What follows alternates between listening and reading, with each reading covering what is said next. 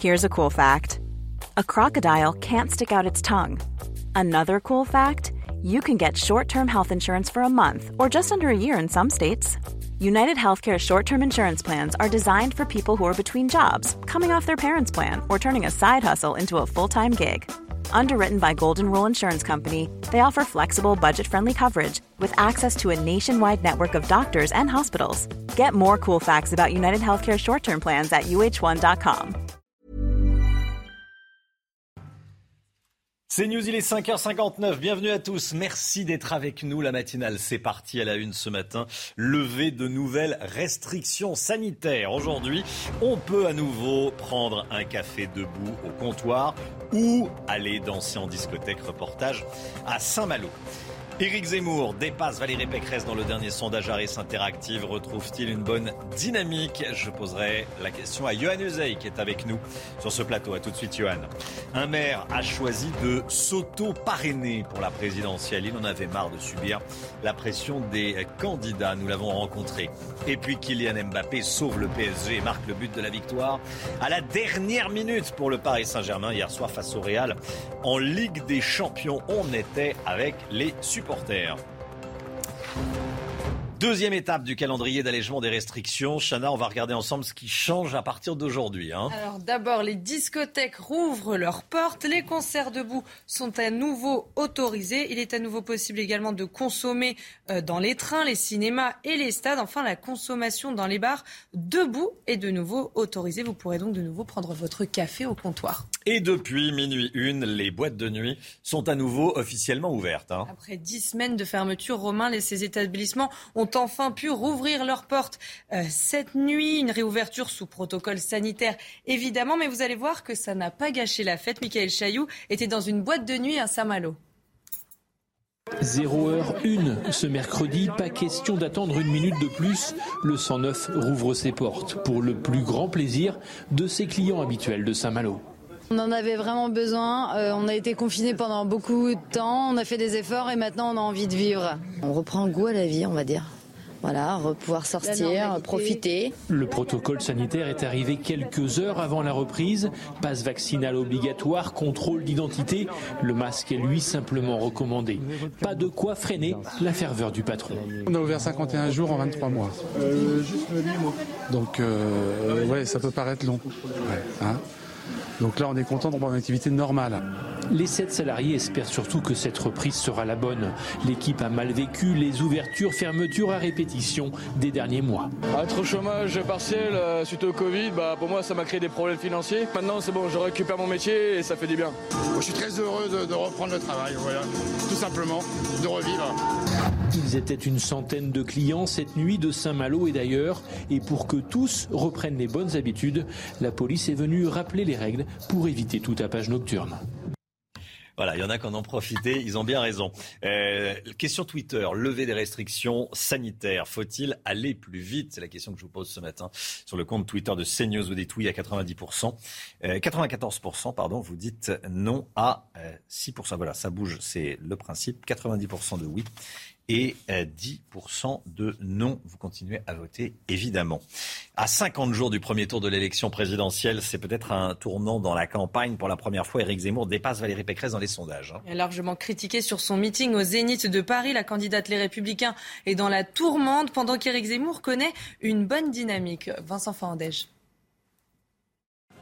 Une nouvelle dynamique s'installerait-elle autour d'Éric Zemmour? C'est en tout cas la tendance affichée dans les derniers sondages. Avec 14,5% des intentions de vote, le candidat Reconquête devance d'un demi-point Valérie Pécresse et s'installe en troisième position. Mais selon l'entourage du candidat, Éric Zemmour serait sous-estimé dans les sondages. Ce que je vois, si vous voulez, dans les meetings, c'est que nous avons pour la première fois une, depuis très longtemps des gens qui étaient éloignés de la scène politique, qui ne votaient plus, qui ne croyaient plus en la politique. Je crois que cette fois-ci, les sondages euh, vont être une nouvelle fois démentis, mais dans le bon sens, dans la mesure où les abstentionnistes vont se mobiliser. Du côté de Valérie Pécresse, on reste sur la même ligne de défense depuis son meeting jugé raté ce dimanche. Moi, ce que je vois surtout, c'est que Valérie Pécresse est la seule réellement à battre Emmanuel Macron et qu'en réalité, on l'attaque sur euh, la forme et non pas sur le fond. Reste désormais à Éric Zemmour de confirmer cette dynamique dans les jours et semaines à venir. Johan Uzey, comment explique-t-on cette dynamique? Oui, d'abord, c'est une dynamique qui est lente, mais qui est euh, certaine. 0,5 points devant Valérie euh, Pécresse. Alors, on est encore dans la marge d'erreur, mais vous l'avez dit, c'est la tendance euh, qui compte. Alors, effectivement, Éric Zemmour a été bien aidé quand même ces derniers jours par Valérie Pécresse, qui est vraiment dans, dans une mauvaise période de sa campagne. Il y a eu des défections, celle d'Éric Woerth notamment, dont on a beaucoup parlé, qui est une défection assez forte. Il a beaucoup expliqué pourquoi il rejoignait le président de la République euh, sortant. Il y a eu son, meeting raté dimanche aussi, qui ne lui a évidemment pas permis de marquer euh, des points. Et donc l'électorat déçu par Valérie Pécresse eh se retrouve en partie du côté d'Éric Zemmour qui en profite donc pour grappiller quelques demi-points. Il faudra voir si cette tendance se confirme évidemment dans les euh, prochains jours. Donc Éric Zemmour effectivement maintenant est donné troisième dans les sondages. Il y a un bémol important pour lui quand même, c'est que pour l'instant, il n'arrive pas à réduire son écart avec Marine Le Pen, qui est toujours, selon les sondages, de 3 ou 4 points. Ça, il ne parvient pas à le changer.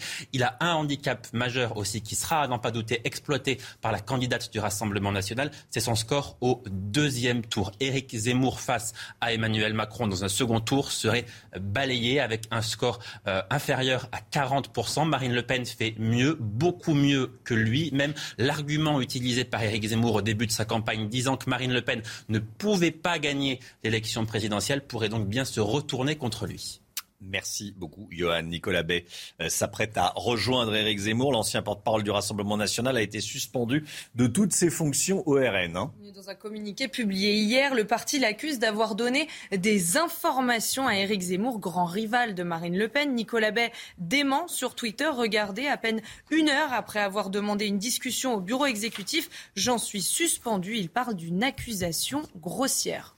Valérie Pécresse se justifie vivement critiquée sur, son meeting au Zénith de Paris et notamment sur euh, l'emploi du terme grand remplacement. La candidate des Républicains s'explique, c'était hier soir sur la 2 c'est une théorie de la haine et de la peur. Mais je la combats. Et moi, je la combats efficacement. Et depuis que je suis désignée, il y a aujourd'hui un jeu malsain entre Emmanuel Macron et Éric Zemmour et Marine Le Pen pour essayer de faire en sorte qu'ils se retrouvent face à face. Je suis l'objet de toutes les attaques et cette polémique est une polémique montée. C'est une polémique montée avec une expression que j'emploie depuis des mois pour dire justement que je lutte contre ce grand remplacement. Voilà, et on va continuer à en débattre ce matin. Euh, ce drame près de Nancy, écoutez bien, c'est euh, terrible, euh, extrêmement triste. Une mère de famille a été placée en garde à vue après avoir tué ses deux enfants qui étaient âgés de 9 mois et de 2 ans et demi. Cette trentenaire aurait d'abord agressé son mari qui a été légèrement blessé avant de s'en prendre à ses deux enfants, vraisemblablement en les étouffant. Elle voulait ensuite se suicider mais a été arrêtée par les gendarmes avant de pouvoir passer à l'acte. Fragile psychologiquement, elle aurait souffert de dépression euh, par le passé et connaissait des problèmes de couple. Le préfet de police de Paris demande la suspension du policier qui a insulté une femme qui était allée porter plainte dans un commissariat pour agression sexuelle. Le fonctionnaire a laissé par erreur un message sur le répondeur de la plaignante, pensant qu'il avait raccroché, on l'entend, l'insulter à plusieurs reprises. La ministre Marlène Schiappa a réagi sur Twitter. Regardez, profondément choquée par les propos inqualifiables tenus par ce policier. Quelle indignité la préfecture de police en tire les conséquences. Nordal Lelandais peut-il encore avouer L'ancien maître chien euh, accusé du meurtre de la petite Maëlys sera entendu pour la dernière fois aujourd'hui avant que le jury ne délibère. vendredi dernier, il avait avoué avoir enlevé et tué volontairement la fillette et hier, il est finalement revenu sur ses aveux. Noémie Schulz suit ce procès pour CNews. Malgré des heures passées à essayer de mieux cerner la personnalité de Nordal Lelandais, à essayer de reconstituer le film précis de la soirée du 26 au 27 août 2017 et aussi a tenté de comprendre les raisons de ce passage à l'acte. Les débats n'auront au final pas permis d'en savoir plus sur les derniers instants de Maëlys Nordal-Lelandais. Il est resté campé sur ses positions après des semi-aveux en fin de semaine dernière. Hier, il a réaffirmé que c'est Maëlys qui a voulu monter dans sa voiture, qu'il ne l'a pas enlevé volontairement et qu'il l'a frappé après avoir eu des hallucinations. Nordal Lelandais, il aura une dernière fois la parole. Ce sera juste avant que le jury parte délibérer, a priori vendredi matin. Peut-il encore avouer, a demandé une avocate de la partie civile à un expert psychiatre. Une cour d'assises est toujours intéressée par les questions du pourquoi. Et là, nous ne l'avons pas, a reconnu le docteur Bensoussan. Sur le plan psychopathologique, je crois que ce serait trop violent pour lui de dire des choses qu'il n'a jamais dites. C'est hautement improbable qu'il puisse nous dire autre chose. Deux Guyanais condamnés à un an de prison sans maintien en détention après une bagarre dans un avion d'Air Caraïbes. On vous a montré les images. L'altercation avait lieu vendredi dernier pendant, un vol, hein, pendant le vol Paris-Cayenne. Exactement. Et les deux mises en cause ont reconnu à l'audience avoir bu du whisky en quantité. Pendant cette bagarre, un steward a reçu euh, des coups. Il a témoigné sur la consommation d'alcool pendant certains vols. Il dit rien que ce matin, sur 180 passagers, 31 bouteilles ont été confisquées à l'embarquement rien que le jour du, procès, il allait témoigner et le steward a dit voilà, sur 180 passagers, 31 bouteilles ont été confisquées euh, à l'embarquement. Et voilà ce que ça donne quand on est ivre-mort dans un avion. Ben on, se, bagarre. Un an de prison sans maintien euh, en détention. Interdiction en revanche de se rendre dans l'aéroport de, de Cayenne. Si votre passe vaccinal a été désactivé hier, écoutez bien, les personnes ayant reçu une dose de rappel il y a moins de 7 jours vont bénéficier d'une tolérance d'une semaine.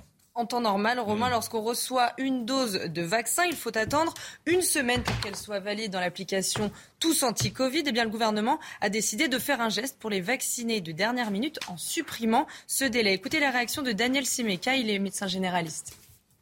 Oh, je pense que c'est légitime d'avoir un petit peu de souplesse auprès de gens qui ont tardé, on va les appeler les escargots de la troisième dose, mais qui avaient quand même fait l'effort d'être à jour et de faire les deux premières doses. Ils sont tous pressés et ils veulent tous du Pfizer, euh, curieusement. Mais ça se bouscule un petit peu, oui, euh, euh, au niveau de patients. On les croyait d'ailleurs vaccinés, ils ne l'étaient pas.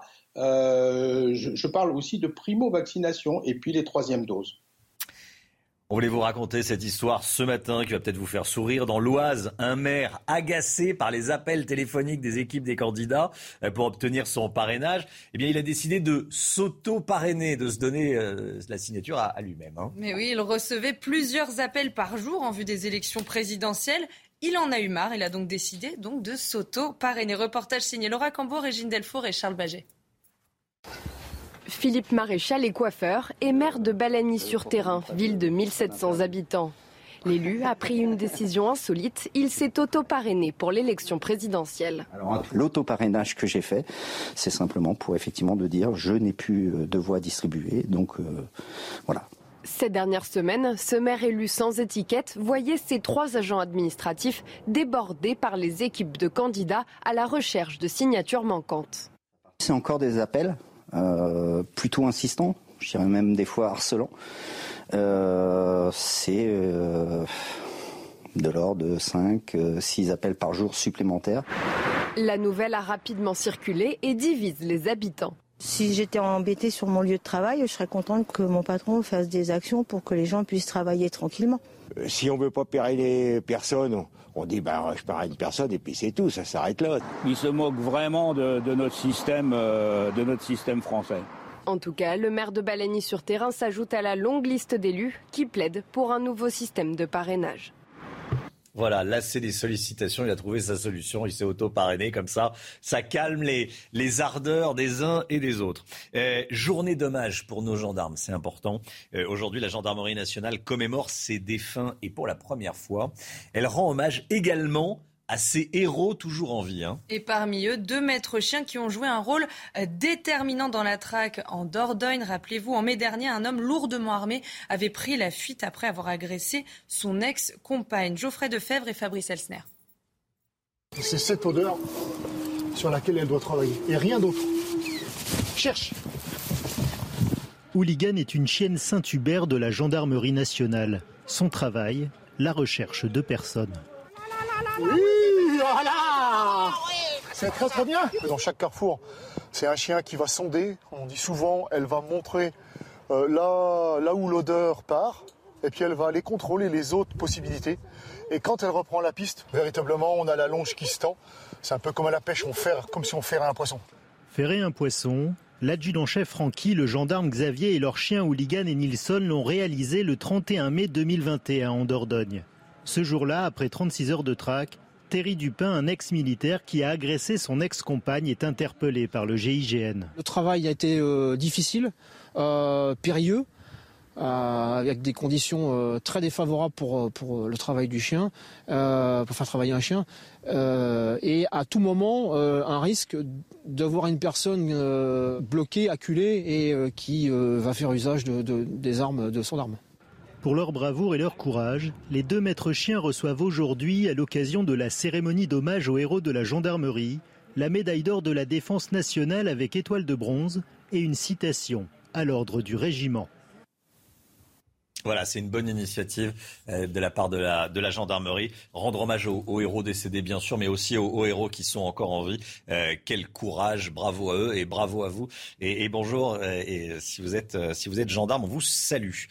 Kylian Mbappé, grand sauveur du Paris Saint-Germain. Hein. Le PSG s'est imposé 1-0 hier soir face au Real Madrid en huitième de finale allée de la Ligue des Champions. L'attaquant a sauvé les Parisiens à la toute dernière minute de jeu. Et pendant le match, nos équipes étaient dans un bar avec les et vous allez voir qu'ils n'ont pas caché leur joie. Redem Rabbit et Sacha Robin.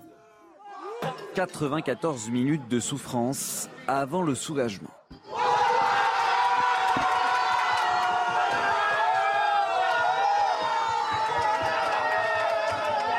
Un dénouement heureux à la suite d'une soirée bien compliquée. On, souffrait quand même un petit peu par rapport, au déroulement du match. Mais bon, là, tout le monde va, être content. On va, bien fêter, on va bien fêter tout ça là. Auparavant, tension dans les regards, aussi bien pour les supporters parisiens que madrilènes. Une atmosphère irrespirable avant la délivrance. Grâce aux héros de cette rencontre notamment Mbappé qui nous sauve, hein, qui est là dans les grands matchs, qui répond présent tout le temps. J'ai les larmes aux yeux, c'est exceptionnel. C'est Paris, c'est le cœur, c'est extraordinaire. Bravo Mbappé, c'est le meilleur. C'est un énorme joueur, c'est un immense joueur. Il y a cru tout le match, il a marqué à la fin, il nous a délivré, c'est exceptionnel. Vainqueur 1-0, le PSG a désormais une marge d'avance. Mais nul doute que la tension sera encore palpable dans ce bar pour le match retour prévu le 9 mars. Voilà, bravo le, Paris Saint-Germain. Euh, 95% des adultes français, pour pas dire 100%, non, 95%, euh, manque d'activité sportive ou reste trop assis? On est trop souvent assis. 95%, Chana. Hein. C'est ce que révèle une enquête publiée dans Le Parisien ce matin. L'étude montre que les femmes également sont moins sportives que les hommes. 70% d'entre elles sont en deçà des seuils pour être en bonne santé contre 42% pour les hommes. Alors comment calculer sa capacité euh, physique Monter les escaliers? 4 à 4 sans vous arrêter. Si vous êtes essoufflé au premier et deuxième étage, votre santé physique est fragile. Vous êtes en bonne santé physique après quatre étages montés sans difficulté. Voilà, deux si on commence à être essoufflé au bout de deux étages, c'est qu'on a une santé euh, faiblarde, il faut, faut s'activer un peu. Quatre étages sans être essoufflé, ça commence à être bien, c'est très bien au bout de 6 étages, 8 étages santé excellente, 10 étages sportifs d'endurance de haut niveau. Euh, voilà, et un merci à nos amis du, Parisien euh, qui euh, nous ont guidés sur cette information. Allez, l'économie tout de suite, on va parler de la compétitivité de la France avec Eric de Maten. L'Institut Rexecode, Eric de Maten, parle d'une forte dégradation de notre compétitivité, de la compétitivité de la France l'année dernière. Vous avez les chiffres. Hein. Oui, alors en fait, non, c'est vraiment très alarmant, hein, les chiffres de Rexecode. Alors en plus, si vous voulez, on a une très bonne croissance en France, hein, 8% en 2021. Et là, on a le sentiment que tout ça repose un peu sur pas grand-chose. Euh, le plus ennuyeux, ce sont les exportations. Là, vraiment, il y a eu un coup de frein considérable. Alors ça n'est pas dû seulement à la hausse des prix de l'énergie ou à la perte justement de la part industrielle. Non, c'est vraiment parce que le produit français, selon Rexecode, est trop cher à fabriquer et donc il se vend pas suffisamment bien. Là, il y a des chiffres hein, qui sont tout à fait parlants. Euh, la, la, part de marché de la France est passée euh, de 14,5 à 13,6% Donc il y a vraiment une vraie perte en l'espace d'un an. Et regardez l'Allemagne qui est à 25% de part de marché. C'est le poids euh, de l'Allemagne de dans toute l'Europe, dans tous les échanges. La France est vraiment loin euh, derrière. Alors ce qu'on peut se dire, c'est qu'il y a eu beaucoup d'efforts qui ont été faits sous François Hollande avec le CICE. Vous avez eu ensuite avec Emmanuel Macron la baisse de l'impôt sur les sociétés. Vous avez eu euh, les impôts de production. Et là, Rexecode est extrêmement sévère. Hein. C'est le président de Rexecode qui le dit, Michel Didier. Non, vraiment, il n'y a pas d'effet pour l'instant. C'est-à-dire que la France a perdu cette compétitivité. Le produit Made in France ne se vend pas parce qu'il est trop cher. Voilà ce qu'il dit. Conclusion de tout cela, il y a encore d'énormes efforts à faire, notamment avec les impôts de production. Vous savez qu'ils ont commencé à baisser de 10 milliards par an. Pas suffisant, il faut encore aller plus loin. Ça veut dire que le prochain quinquennat devra vraiment mettre l'accélérateur sur la compétitivité de ces produits français qui, pour l'instant, ne se vendent pas suffisamment à l'étranger. Merci beaucoup, Eric de Maten. Et puis, euh, euh, on sera à 7h50 avec Franck Riester, qui est le ministre du Commerce extérieur. Il a choisi CNews pour euh, parler ce matin. Franck Riester, invité de la matinale, 7h50. Merci, Eric. C'est News, il est 6h19. Restez bien avec nous. On va parler euh, sport, football. On va revenir euh, sur euh, la victoire du PSG avec, grâce au but de, Kylian Mbappé en Ligue des Champions. C'était hier soir. Vous l'avez peut-être regardé sur, sur Canal+. Et puis, on va parler pouvoir d'achat. Le pouvoir d'achat, c'est de plus en plus un sujet d'inquiétude pour les Français. On était avec des retraités. Vous allez voir qui font extrêmement attention à la facture de gaz, à la facture d'essence. Portrait de retraités qui font attention. Ça sera dans le journal de 6h30. À tout de suite. Rendez-vous avec Pascal Pro dans l'heure des pros, du lundi au vendredi de 9h à 10h30.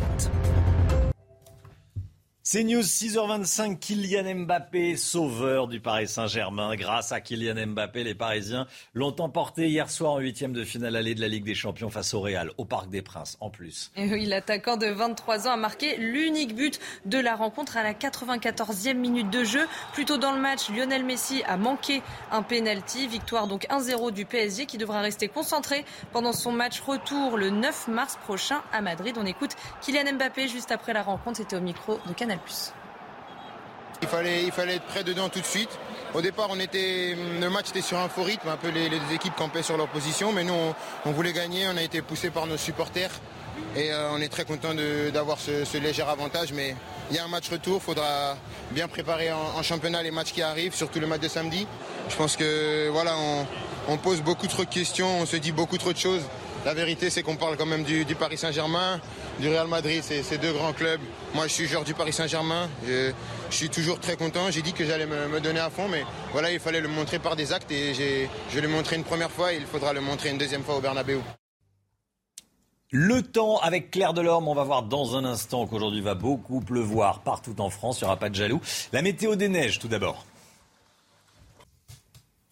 Claire Delorme, vous nous emmenez à Vannes dans le Morbihan. Exactement, pour vous montrer tout simplement la tendance. Hier, c'était gris, pluvieux, Mossad. Aujourd'hui, ce sera gris, gris, pluvieux, Mossad avec en prime du vent qui va souffler encore fort le long des caps les plus exposés de la Manche, hein, jusqu'à 70 km heure en matinée. Et puis donc dans l'après-midi, vous allez voir que ce vent va se renforcer non seulement sur l'intérieur des terres, avec attention 90 voire 100 km heure dans le boulonnais. En fin de soirée, la Méditerranée, quant à elle, reste à l'abri avec un ciel beaucoup plus sec et même lumineux, même si en effet on aura de nombreux passages nuageux. Euh, pour les températures, la douceur sera de mise dès le lever du jour, que ce soit à Brest comme pour le Pays Basque avec 11 degrés. Dans l'après-midi, on est très largement au-dessus des normales de saison, jusqu'à 19 degrés près de Perpignan. Et enfin, la suite s'annonce tout aussi euh, dégradée quand même avec le retour du soleil pour jeudi. Et vendredi, attention au coup de vent. En effet, une tempête arrive avec des vents à plus de 100 km heure par endroit. C'est News, il est 6h29. Merci d'être avec nous à la une ce matin. Les prix de l'énergie qui atteignent des records. Écoutez bien, tout le monde fait désormais attention pour empêcher la facture, j'allais dire, d'exploser, de trop grimper. Reportage dans un instant auprès de jeunes retraités. Lever des nouvelles restrictions aujourd'hui, on peut à nouveau prendre un café debout au comptoir. Eh oui. Nicolas Bay s'apprête à rejoindre Éric Zemmour. Il devrait donc quitter le Rassemblement national pour rejoindre Reconquête. Les coulisses de ce transfert avec vous, Johan Uzey. A tout de suite, Johan. Faire carrière dans la fonction publique, ça ne fait plus rêver, c'est ce que vous nous direz. Éric de Ritmaten, à tout de suite, Éric. Et puis euh, Toulouse, Toulouse qui accueille aujourd'hui une grande réunion spatiale européenne. On verra quel est l'enjeu de ce sommet avec vous, Michel Chevalet. Bonjour Michel, ravi de vous accueillir ce matin dans la matinale. A tout de suite Michel. Le pouvoir d'achat des Français, de nombreux foyers cherchent à économiser face à l'explosion des prix de l'énergie, Chana. Et nous avons rencontré un couple de retraités qui comptent et recomptent pour tenter d'économiser un peu et surtout pour mieux gérer la flambée des prix. Reportage en Gironde signé Antoine Estève. Ce couple de jeunes retraités de la banlieue bordelaise affirme ne pas se priver au quotidien. Mais ils estiment surveiller de très près leur consommation pour le chauffage ou le carburant. Et quand on fait les comptes avec eux, les factures s'envolent depuis l'an dernier. L'année dernière, on a payé en janvier 196 euros et cette année, on paie 270,97 euros. Par rapport à 2013, on a déjà pris 60%. Ici, c'est un chauffage au gaz avec une température régulée de 19,5 degrés dans la maison. L'isolation est bonne et la chaudière à condensation récente permet de réduire la facture. La chaudière consomme beaucoup moins, surtout en appel d'eau chaude. Donc on fait une économie entre 5 et 7% de gaz sur une année. Pour Monique et Jean-Pierre, le budget le plus important reste celui de l'automobile. Il limite les longues distances, synonyme de grande consommation d'essence. Sur un plein, il faut rajouter... Euh, 10-15% facilement. Quand on fait du, des, des, des, des, parcours de 100 km ou 200 km, l'incidence n'est pas énorme parce qu'on on roule, puis d'abord on roule moins vite, et puis la consommation est moindre parce qu'on ne fait pas que de l'autoroute, et là on ne peut pas rouler à 130. Dans ce foyer, on s'adapte à la situation en roulant moins, et surtout on se prépare à de nouvelles hausses inéluctables des prix de l'essence et du gaz dans les trois prochains mois. La colère des agriculteurs de la Sarthe, ils étaient environ 200, regardez, à se réunir hier soir devant la préfecture du Mans à l'appel de deux syndicats. Hein. ils ont mis le feu à plusieurs remorques de déchets, comme vous le voyez sur ces images. Les agriculteurs réclament de meilleurs prix de la part des industriels et des grandes surfaces. Pour cela, ils demandent à l'État d'appliquer la loi Egalim dans, dans les négociations commerciales. Notez bien qu'on sera avec le ministre euh, du Commerce extérieur, Franck Riester, qui a choisi CNews pour parler ce matin, 7h50 en plateau. On va parler pouvoir d'achat. Euh, évidemment, deuxième étape du calendrier d'allègement des restrictions. On regarde ensemble ce qui change à partir d'aujourd'hui, Chana. Alors d'abord, les discothèques rouvrent leurs portes. Après plusieurs semaines de fermeture, les concerts debout sont à nouveau autorisés. Il est à nouveau possible également de consommer dans les trains, les cinémas et les stades. Enfin, la consommation debout dans les bars est autorisée. Vous pourrez donc de nouveau prendre un café au comptoir. Est-ce qu'il faut lever plus vite les restrictions euh, sanitaires. Regardez, je vous pose la question sur le compte Twitter de CNews. Lever des restrictions, faut-il aller plus vite? Oui, 87%. Non, 13%. Vous pouvez évidemment continuer à voter. Un homme de 26 ans mis en examen après, écoutez bien, l'enlèvement et la séquestration d'une femme chauffeur de taxi. Ça s'est passé dimanche vers 11h à Blois dans le Loir-et-Cher. On va vous raconter ce qui s'est passé. La conductrice a pris cet homme en charge à la gare de Tours. Arrivé à destination, le passager l'asperge de gaz lacrymogène avant de la sortir du véhicule, de la frapper et de la mettre dans le coffre. L'homme prend ensuite le volant jusqu'à une station-service de Blois. C'est là qu'un témoin appelle la police après avoir entendu des bruits provenant du coffre. La femme a alors été libérée à 14 heures après 3 heures de calvaire. La politique, Nicolas Bay s'apprête à rejoindre Éric Zemmour, l'ancien porte-parole du Rassemblement national, a été suspendu de toutes ses fonctions au RN. Il était encore porte-parole jusqu'à il y a encore euh, quelques heures. Dans un communiqué publié hier, le Rassemblement national l'accuse d'avoir donné des informations à Éric Zemmour, grand rival évidemment de, Marine Le Pen. Johan Uzey, euh, ce départ intervient après celui euh, du sénateur Stéphane Ravier, de Gilbert Collard il était attendu. C'est finalement Marine Le Pen qui a précipité ce départ de Nicolas Bay. Hein. Oui, c'est tout sauf une surprise. C'est vrai que la question n'était pas de savoir si Nicolas Bay allait rejoindre Éric Zemmour, mais quand allait-il le rejoindre? Eh bien, finalement, Marine Le Pen a quelque part précipité les choses en décidant dès hier après-midi de l'exclure de toutes les instances du Rassemblement national. Vous l'avez dit, elle l'accuse d'avoir divulgué des informations confidentielles de sa campagne aux équipes d'Éric Zemmour. Concrètement, ce sont par exemple des déplacements. On, on connaît un déplacement de Marine Le Pen. Eh bien, Nicolas Bay aurait informé les équipes d'Éric Zemmour pour quelque part parasiter ce déplacement. Nicolas Bay, lui, conteste les dires de Marine Le Pen. Alors son départ, c'est d'abord, c'est aussi une clarification idéologique. C'est vrai que d'un point de vue euh, identité de la France, d'un point de vue immigration, Nicolas Bay est sans doute plus proche d'Éric Zemmour que de euh, Marine Le Pen. Mais ce qui se joue là aussi, ça va bien au-delà de l'élection présidentielle. Ce qui se joue là, c'est l'après-élection présidentielle. Tout le monde a en tête la recomposition politique qui a commencé il y a cinq ans, qui va se poursuivre, à n'en pas douter, après cette élection. Tout le monde a en tête les élections législatives. Si on regarde les sondages aujourd'hui, ils sont assez nets. Emmanuel Macron sera au second tour. On met du conditionnel, les choses peuvent changer, bien sûr, mais aujourd'hui, Emmanuel Macron sera au second tour. La question est de savoir qui sera face à lui. Valérie Pécresse, Marine Le Pen, Éric Zemmour, ceux qui aujourd'hui rejoignent Éric Zemmour font le pari que ce sera lui au second tour. Qu'est-ce que ça signifie d'être au second tour? Ça signifie que si on gagne, bien sûr, on va à l'Élysée, mais si on perd, si on perd, on devient le chef de l'opposition. Et donc c'est autour de soi, autour de son nom que se fera la recomposition, la recomposition de la droite. On peut espérer avoir un groupe plus important à l'Assemblée nationale. C'est ce sur quoi mise Éric Zemmour, à n'en pas douter. Il joue les élections législatives, il joue la recomposition de la droite. Voilà pourquoi il attire à lui aujourd'hui des personnes qui ne veulent pas devenir ministres. Elles savent bien qu'Éric Zemmour a peu de chances de remporter cette élection. Encore une fois, ce sont les sondages qui le montrent. Ce n'est mm. pas moi qui le dis. Soyons prudents. Mais elle joue l'après, elle joue la recomposition de la vie politique. Merci beaucoup, Yann Uzey. Vous dites que le président de la République sera au second tour. Euh, on n'en sait rien. J'ai bien dit selon les sondages aujourd'hui. Selon les sondages aujourd'hui. Ça sera d'ailleurs le thème de l'édito de d'Eugénie Bastier à 7h40. Est-ce que l'équipe du président de la République euh, ne pêche pas par excès de confiance? De l'édito de Génie Bastier à 7h40. En attendant, euh, comme chaque matin, on vous donne la parole dans la matinale. On vous pose cette question aujourd'hui. On est à 53 jours du premier tour de la présidentielle. Est-ce que vous savez déjà pour qui vous allez voter? Écoutez, c'est votre avis. Pour l'instant, aucun, aucun m'intéresse. C'est la première fois que j'ai voté pour des présidentielles et que du coup, euh, je me laisse encore un peu le temps de la réflexion. Je me suis pas penché encore sur tous les candidats, donc euh, je sais pas, je sais pas qui voter, qui, qui pense quoi, donc affaire à suivre. Quoi. Je vais faire un choix de raison. Je vais voter Valérie Pécresse. Euh, même si je trouve que les idées de M. Zemmour sont très bien. Au premier tour, je voterai certainement Parti communiste, mais au deuxième tour, je voterai certainement M. Macron. Ah, c'est le grand écart. Hein. Mais chacun, c'est original. Chacun fait bien euh, comme il veut. Voilà, c'est votre avis. Euh, c'est tous les matins dans la matinale. Euh, je voulais qu'on parle de la fonction publique. L'emploi garanti ne fait plus rêver. C'est le ministère de la fonction publique qui le dit avec de Matin. Alors, c'est étonnant, effectivement. Vous avez quatre fois moins de candidats au concours d'entrée dans la fonction publique, quatre fois moins qu'il y a 25 ans. J'ai eu les chiffres. Il y avait 642 000 candidats en 1997 il n'y en a plus que 177 000. C'est vraiment une chute considérable.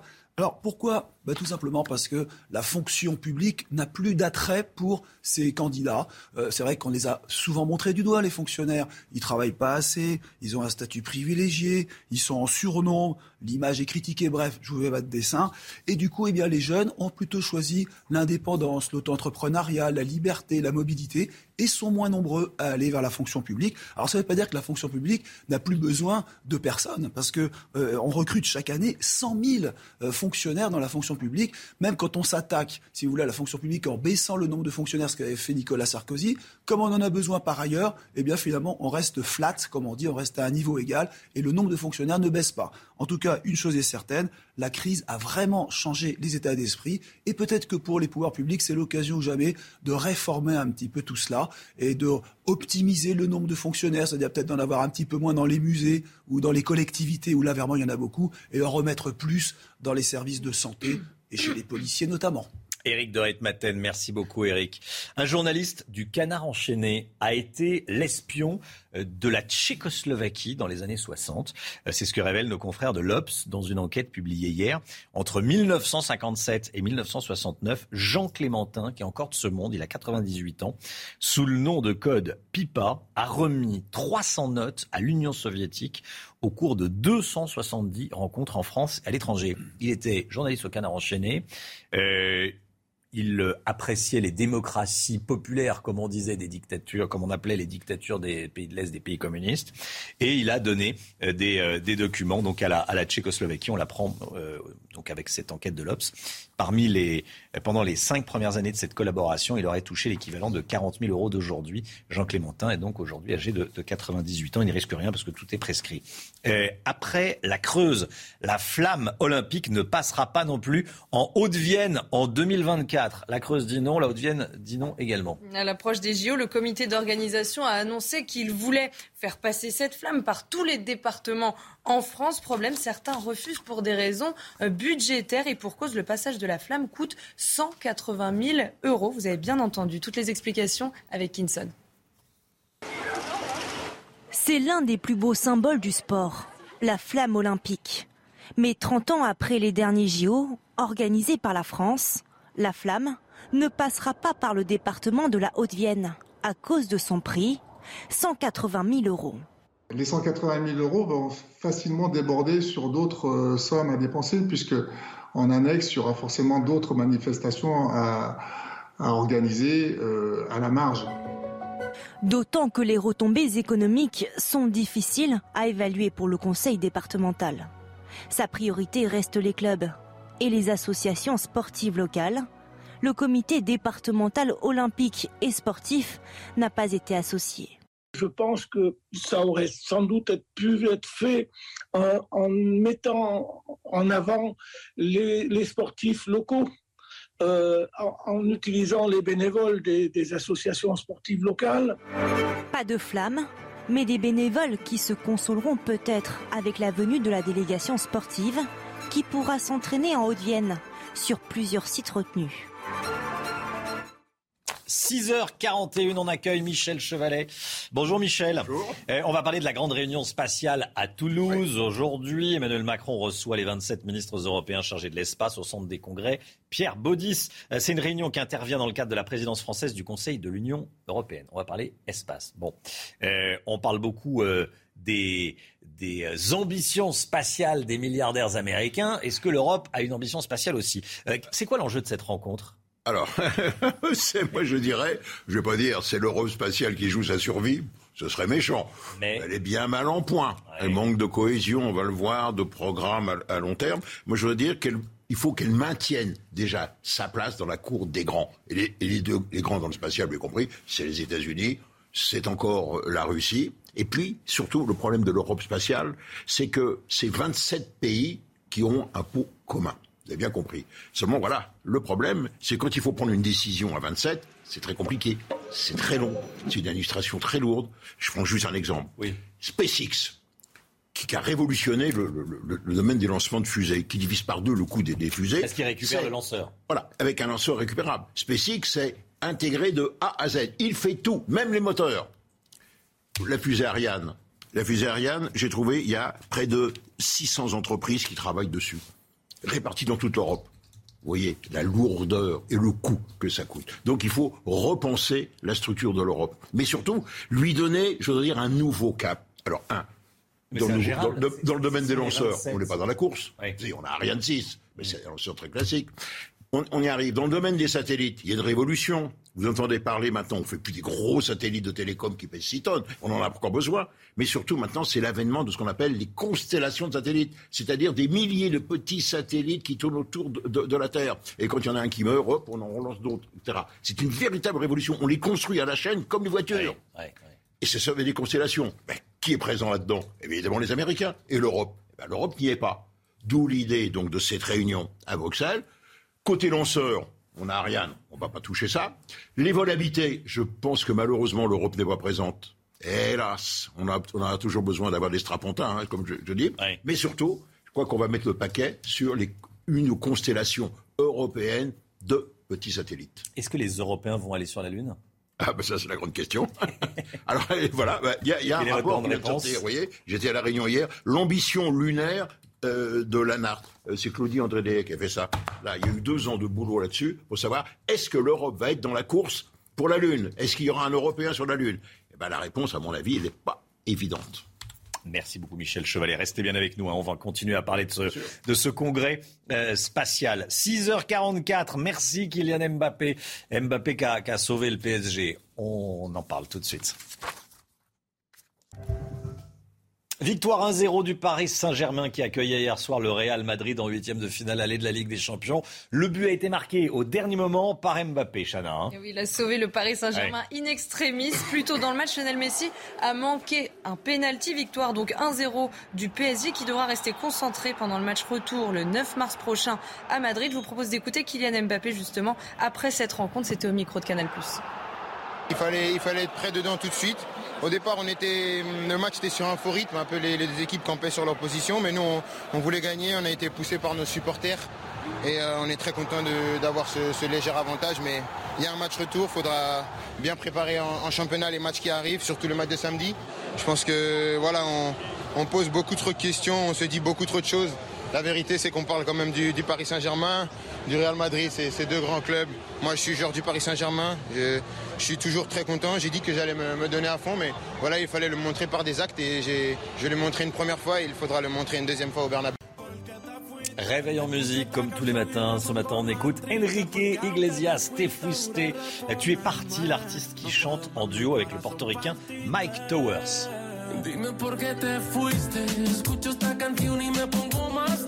porque aunque te fuiste, tú reponerme. No puedo más mi corazón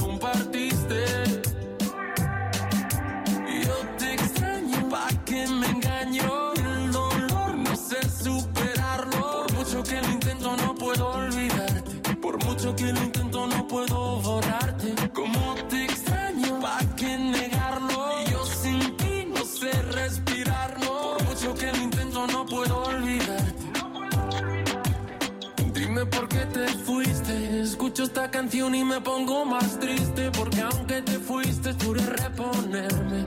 No puedo más, mi corazón partiste. C'est News 6h47. Restez bien avec nous. Dans un instant, la politique avec euh, Johan Uzey. On verra si on peut parler de nouvelles dynamiques pour Éric Zemmour qui euh, dépasse euh, Valérie Pécresse dans le dernier sondage Harris Interactive. 6h47. Dès le début du journal de 7h, on parlera également de la levée des restrictions sanitaires, de nouvelles restrictions sanitaires. Aujourd'hui, on peut à nouveau prendre un café debout au bar. Alléluia.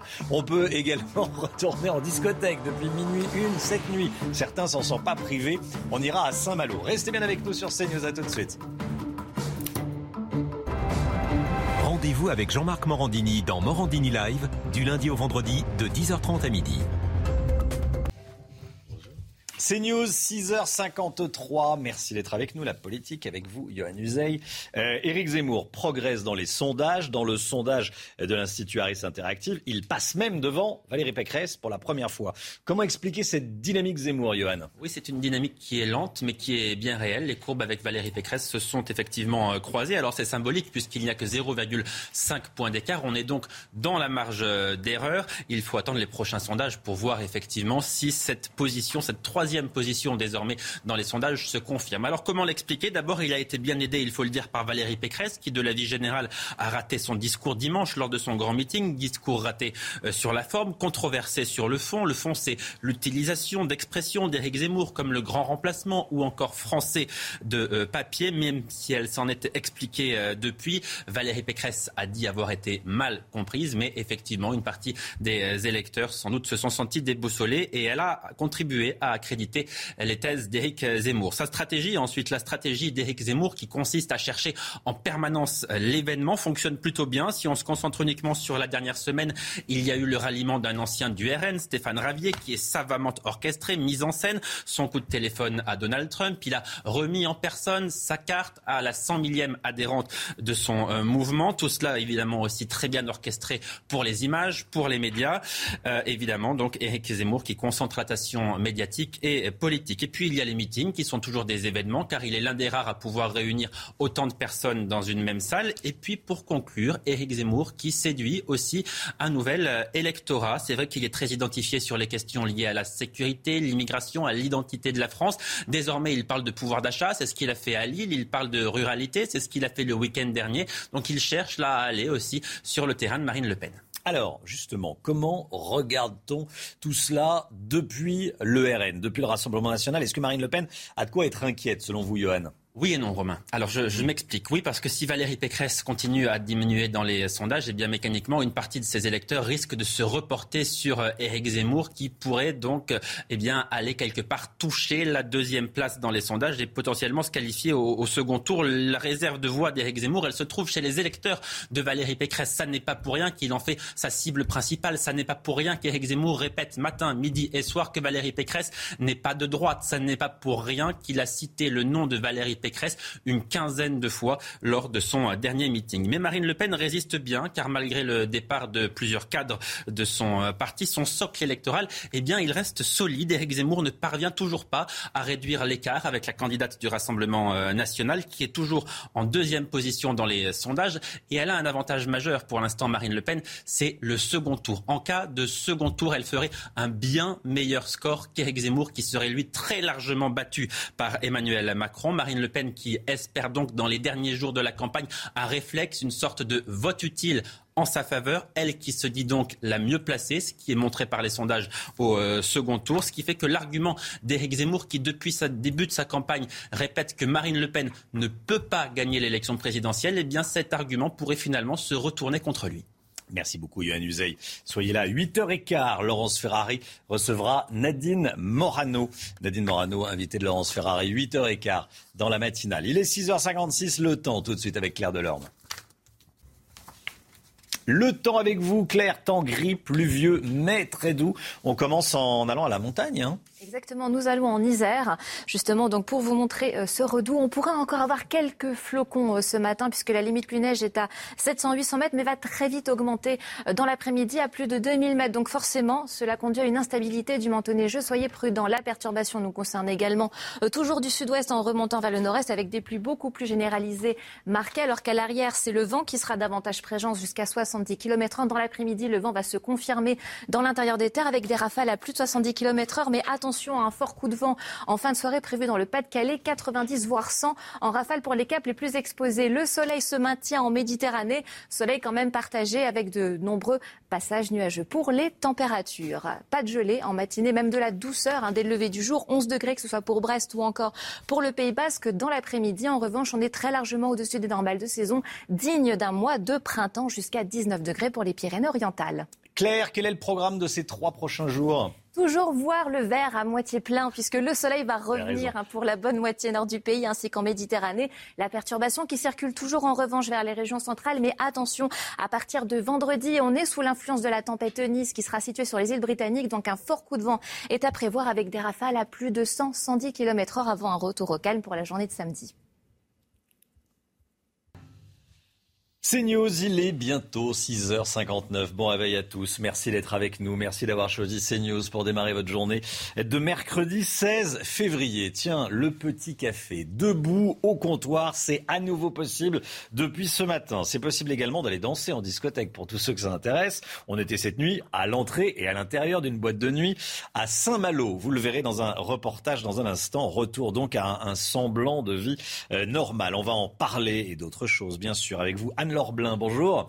Vous êtes député Les Républicains du Maine-et-Loire et avec vous Christophe Madrol, conseiller régional UCE Région Sud. Bonjour Christophe Madrol. Bonjour Romain. Merci d'être avec nous également et à tout de suite tous les deux. Deuxième étape donc du calendrier d'allègement des restrictions. On va le regarder euh, ensemble. On va regarder ce qui change à partir d'aujourd'hui, Chana. Hein. vous l'avez dit Romain, à partir d'aujourd'hui, les discothèques rouvrent leurs portes après dix semaines de fermeture. Les concerts debout sont à nouveau autorisés. Puis il est à nouveau possible de consommer dans les trains, les cinémas et les stades. Enfin, la consommation debout dans les bars est autorisée. Vous pourrez donc prendre votre café au comptoir ce matin. Alors vous allez voir que certains n'ont pas attendu le week-end pour profiter des discothèques. Hein. oui, dès minuit, les premiers fêtards étaient bien présents. Reportage à Saint-Malo, signé Michael Chailloux. 0 heure 1 ce mercredi, pas question d'attendre une minute de plus. Le 109 rouvre ses portes pour le plus grand plaisir de ses clients habituels de Saint-Malo. On en avait vraiment besoin. Euh, on a été confinés pendant beaucoup de temps. On a fait des efforts et maintenant on a envie de vivre. On reprend goût à la vie, on va dire. voilà, pouvoir sortir, profiter. Le protocole sanitaire est arrivé quelques heures avant la reprise. Passe vaccinal obligatoire, contrôle d'identité. Le masque est lui simplement recommandé. Pas de quoi freiner la ferveur du patron. On a ouvert 51 jours en 23 mois. Euh, juste 8 mois. Donc, euh, ouais, ça peut paraître long. Ouais, hein. Donc là, on est content de reprendre une activité normale. Les sept salariés espèrent surtout que cette reprise sera la bonne. L'équipe a mal vécu les ouvertures, fermetures à répétition des derniers mois. Être au chômage partiel euh, suite au Covid, bah, pour moi, ça m'a créé des problèmes financiers. Maintenant, c'est bon, je récupère mon métier et ça fait du bien. Je suis très heureux de, de reprendre le travail, voilà, tout simplement, de revivre. Ils étaient une centaine de clients cette nuit de Saint-Malo et d'ailleurs. Et pour que tous reprennent les bonnes habitudes, la police est venue rappeler les règles pour éviter tout tapage nocturne. Voilà, je vous pose la question ce matin sur le compte Twitter de, CNews. Lever des restrictions sanitaires, faut-il aller plus vite? Vous dites oui à 87%, vous dites non à 13%. On, euh, vous pouvez continuer à voter. C'est sur le compte Twitter de CNews. Le dernier baromètre Harris Interactive pour Challenge. On va regarder les résultats euh, du premier tour ensemble, Chana. Hein. Le président de la République est toujours donné gagnant avec 25% des intentions de vote au premier tour. Marine Le Pen se qualifie pour le second tour avec 17, 5%. Et puis regardez, pour la première fois, Éric Zemmour passe devant Valérie Pécresse avec 14,5%. La candidate Les Républicains, arrive donc quatrième avec 14%. Et puis on va regarder le, le, second tour, les trois scénarios. Emmanuel Macron face à Marine Le Pen. Regardez, 56% pour Emmanuel Macron, 44% pour Marine Le Pen. Macron, Zemmour, 64% pour le président de la République et 36% pour Éric Zemmour. Enfin, Emmanuel Macron face à Valérie Pécresse, 57% pour le chef de l'État et 43% pour Valérie Pécresse. Valérie Pécresse qui était hier soir sur la 2, elle est revenue sur l'utilisation du terme grand remplacement. Écoutez. C'est une théorie de la haine et de la peur, mais je la combats. Et moi, je la combats efficacement. Et depuis que je suis désignée, il y a aujourd'hui un jeu malsain entre Emmanuel Macron et Éric Zemmour et Marine Le Pen pour essayer de faire en sorte qu'ils se retrouvent face à face. Je suis l'objet de toutes les attaques et cette polémique est une polémique montée. C'est une polémique montée avec une expression que j'emploie depuis des mois pour dire justement que je lutte contre ce grand remplacement. Voilà, grand remplacement, euh, sécurité, immigration, des thèmes qu'on retrouve dans la campagne présidentielle, mais il y aura aussi le pouvoir d'achat. Il y a aussi le pouvoir d'achat. On va en parler et de tous les autres thèmes avec Franck Riester, le ministre du Commerce extérieur, qui sera avec nous euh, sur le plateau de la matinale à 7 h 50. Le préfet de police de Paris demande la suspension du policier qui a insulté une femme venue porter plainte pour agression sexuelle. Le fonctionnaire a laissé par erreur un message sur le répondeur téléphonique de la plaignante. Pensant qu'il avait raccroché, on l'entend l'insulter à plusieurs reprises, Chana. La ministre Marlène Schiappa a réagi sur Twitter. Vous allez voir ce qu'elle écrit. Elle se dit profondément choquée par les propos inqualifiables de ce policier. Rien ni personne ne doit entraver la confiance entre les femmes et la police pour les protéger face aux violences.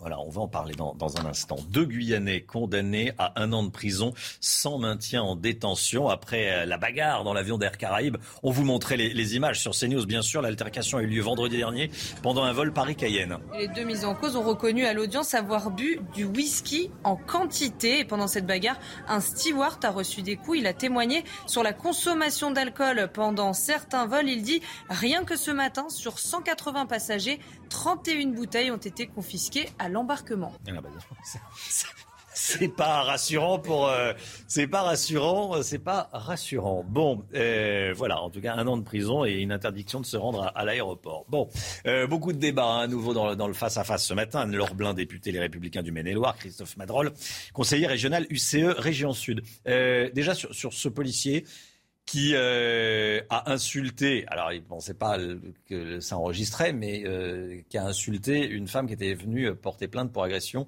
Euh, Qu'est-ce que vous en pensez, Madame la députée? Bien sûr, c'est choquant, euh, mais ça ne reflète pas et ce n'est absolument pas euh, ce que font au quotidien nos forces de l'ordre. Voilà. Donc il ne faut pas généraliser, il bah oui. faut pas globaliser. Moi, j'ai passé beaucoup de temps avec nos policiers, nos gendarmes. J'ai fait des patrouilles de nuit euh, avec eux pour vraiment voir mmh. comment au quotidien euh, ils nous protègent. Et ils font un travail euh, important pour nous. C'est ça qui est toujours gênant. Faut garder que... confiance en eux parce qu'ils sont vraiment primordiaux pour nous. Évidemment, évidemment. Christophe Madrol partage complètement ce que dit Mme la députée. C'est scandaleux, effectivement. quand une femme se fait violer, quand un enfant se fait battre, il faut qu'il y ait une écoute. Et euh, le commissariat doit être ce lieu d'écoute et d'accueil. Hmm. Et je crois que ce gouvernement euh, a mis en place euh, un process d'écoute des femmes battues, des femmes hmm. violentées, des enfants battus. Et on peut que s'en féliciter. Mais quand un policier dérape, c'est un cas à mettre. Mais tous les policiers ne sont pas comme ça, bien évidemment. Et encore une fois, je partage votre, votre remarque les policiers font un travail extraordinaire dans notre société, soutenons-les. Et quand il y a des, entre guillemets, des brebis galeuses, hmm. dénonçons-les mettons en place des process pour les condamner, mais ne rentrons pas dans une polémique stérile par rapport à la police. Surtout Ce n'est surtout pas le sujet aujourd'hui. Évidemment. Le grand remplacement. Valérie Pécresse dit que c'est une polémique montée euh, par ses adversaires. Tiens, Madame la députée, est-ce que, euh, est-ce que vous êtes à l'aise avec ce concept de grand remplacement?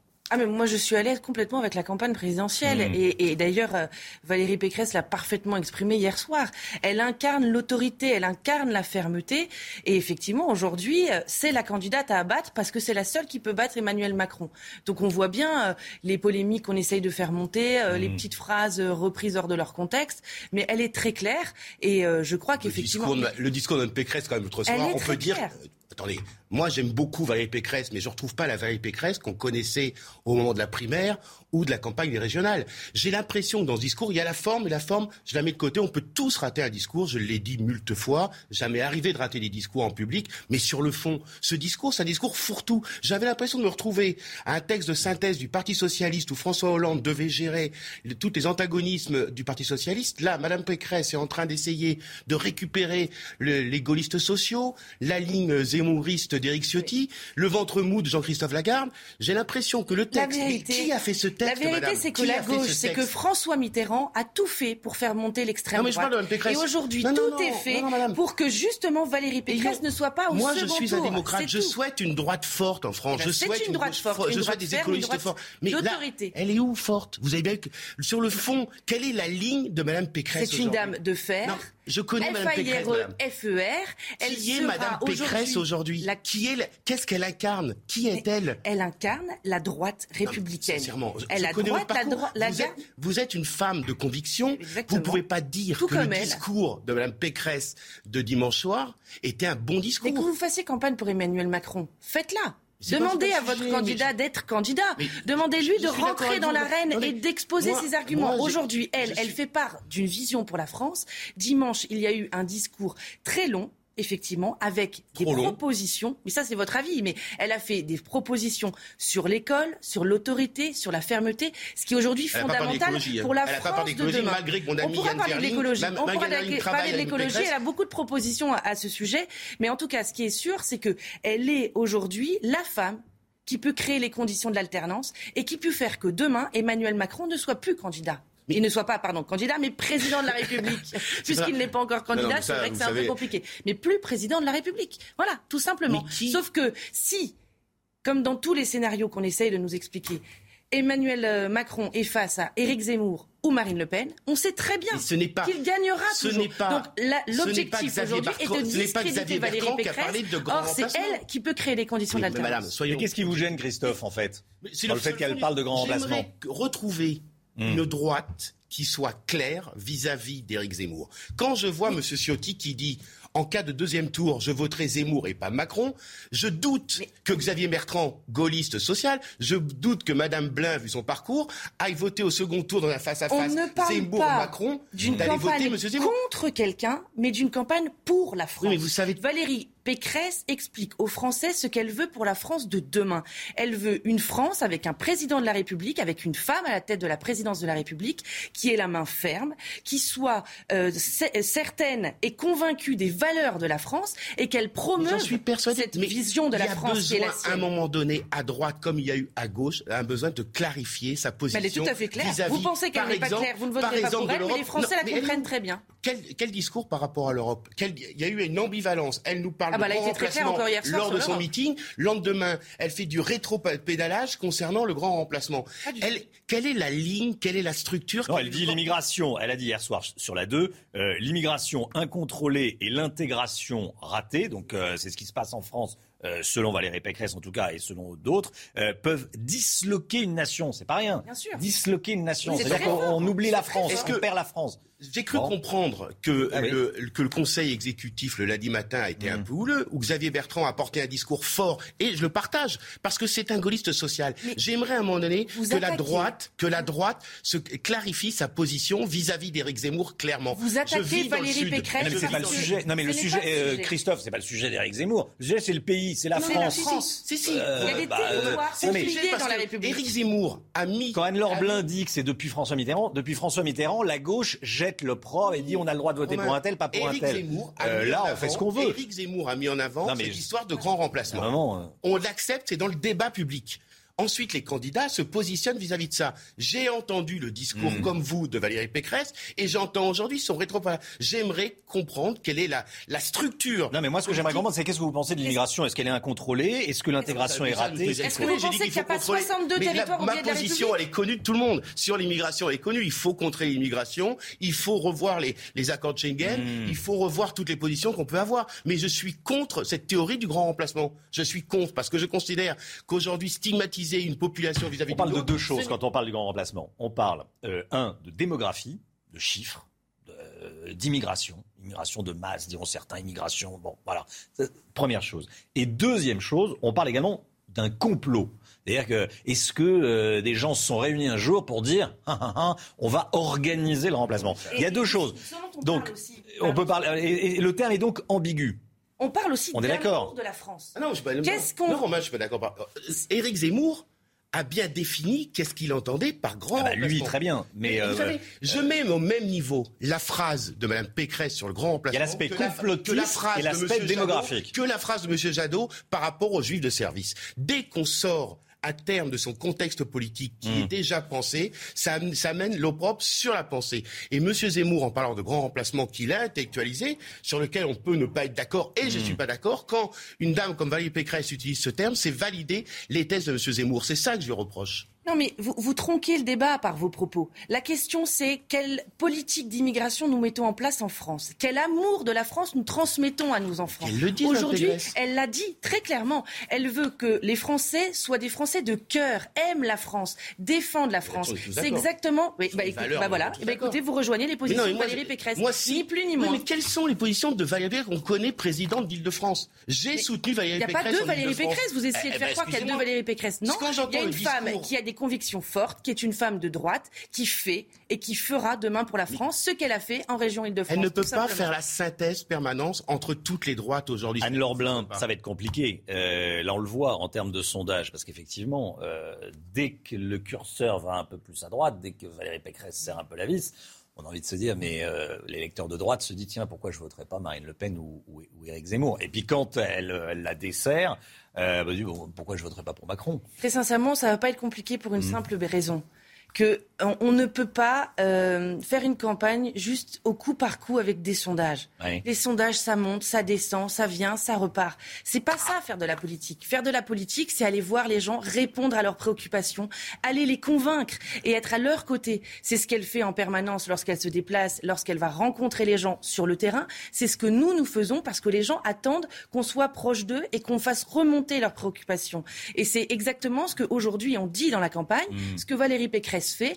Elle n'attaque pas ni les uns ni les autres. Elle porte son programme. Elle le, présente aux Français pour qu'ils puissent faire leur choix. Le seul choix qui sera faisable, c'est le jour de la présidentielle, pas au moment des sondages euh, qui euh, tous les jours peuvent changer et basculer. On peut rester commentateur et on peut aussi être acteur. C'est ce que elle, veut. lever des restrictions. Depuis quelques heures, quelques minutes, dans certains euh, cafés, on peut à nouveau prendre un café debout au comptoir, ce qui était interdit jusqu'ici. Il fallait s'asseoir. Quel, euh, quel sketch. Euh, depuis, depuis quelques minutes, on peut prendre à nouveau un café debout. On peut aller accessoirement en boîte de nuit. Je ne sais pas si vous y êtes allé. Vous, non, peut-être Non, pas. non, mais euh, je crois que ce, je crois que week-end. Ce week-end, euh, bon, très bien. bon, voilà. Faut aller plus C'est vite la ou pas liberté, Romain. C'est la liberté retrouvée enfin. Voilà. Ah bah oui, oui. Oui, enfin, faut aller un petit peu plus vite ou pas C'est quand même triste à dire. La liberté, c'est quand même fondamental. Et mm. effectivement, euh, il faut que ça aille un peu plus vite. Et, au-delà de euh, lever quelques restrictions au coup par coup, il faut lever le pass vaccinal, très clairement. Ah, il sera levé fin mars, début avril, quelques jours avant la. Quelques jours après avant la présidentielle. là aussi, c'est un débat de dupes. Euh, on a voté, enfin, je dis on, mais moi, vous pensez que, que les autorités jouent avec avec les Français Bien sûr. Aujourd'hui, tout est fait pour qu'on ne parle que de la crise sanitaire. Donc, plus vous mmh. accumulez les annonces pour dire on lève telle ou telle mesure, plus vous maintenez le débat sur cette question. Or, aujourd'hui, on voit bien que, euh, effectivement, la pandémie euh, est en baisse, qu'on peut très clairement soulager les Français et leur redonner euh, toute leur marge de manœuvre et dans leur quotidien et retirer toutes les restrictions. Donc, il faut une arrière-pensée politique. oui, mais ça comme un Moi, j'ai entendu, j'étais hier dans un débat avec le professeur Perromort qui avait cette théorie que je partage en grande partie. Vous aimez beaucoup les théories, hein, mais vous savez, il y a la réalité du quotidien. Moi, je suis élu local, j'habite Marseille, j'ai pas de leçon à ressortir de terrain. Pour être très clair. Bah, vous devriez y aller. Non, j'étais à l'hôpital de la Timone, j'ai vu ce qui se passe aujourd'hui en réanimation. J'ai vu ce qui se passe dans le secteur Covid.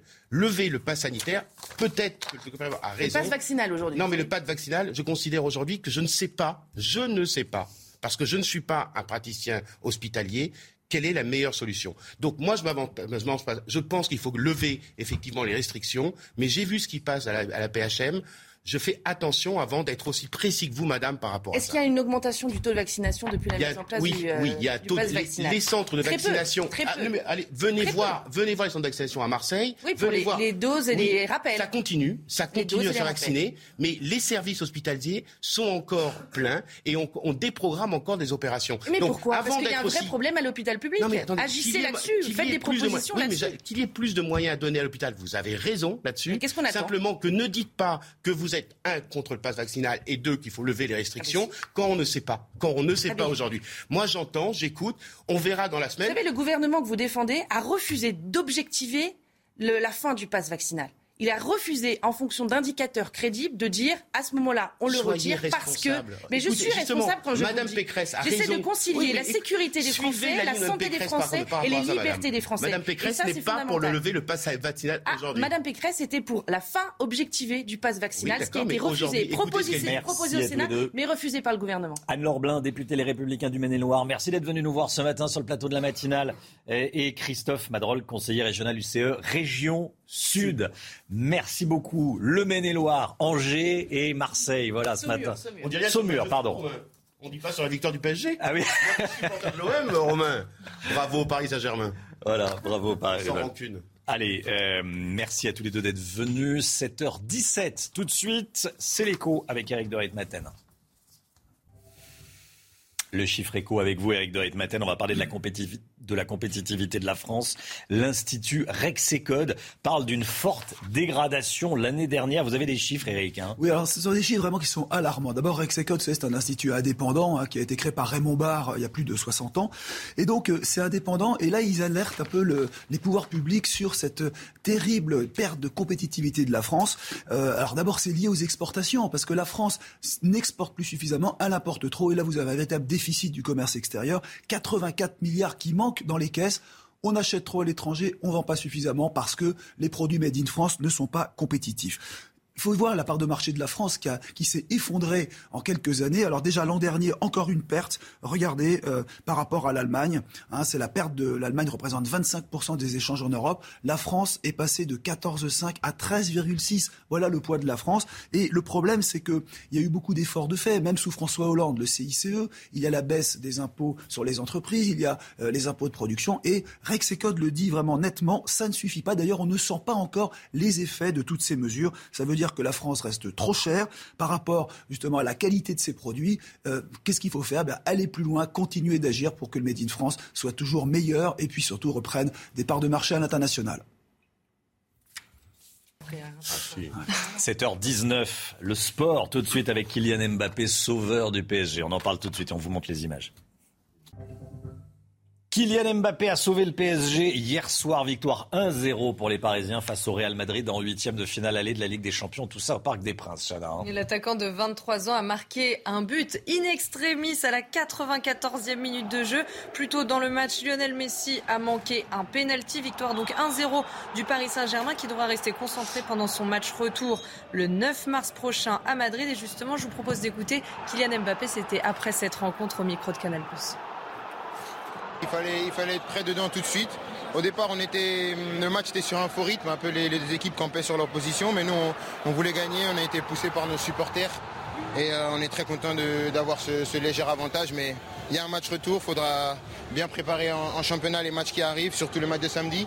Je pense que voilà, on, pose beaucoup trop de questions, on se dit beaucoup trop de choses. La vérité, c'est qu'on parle quand même du, Paris Saint-Germain, du Real Madrid, c'est deux grands clubs.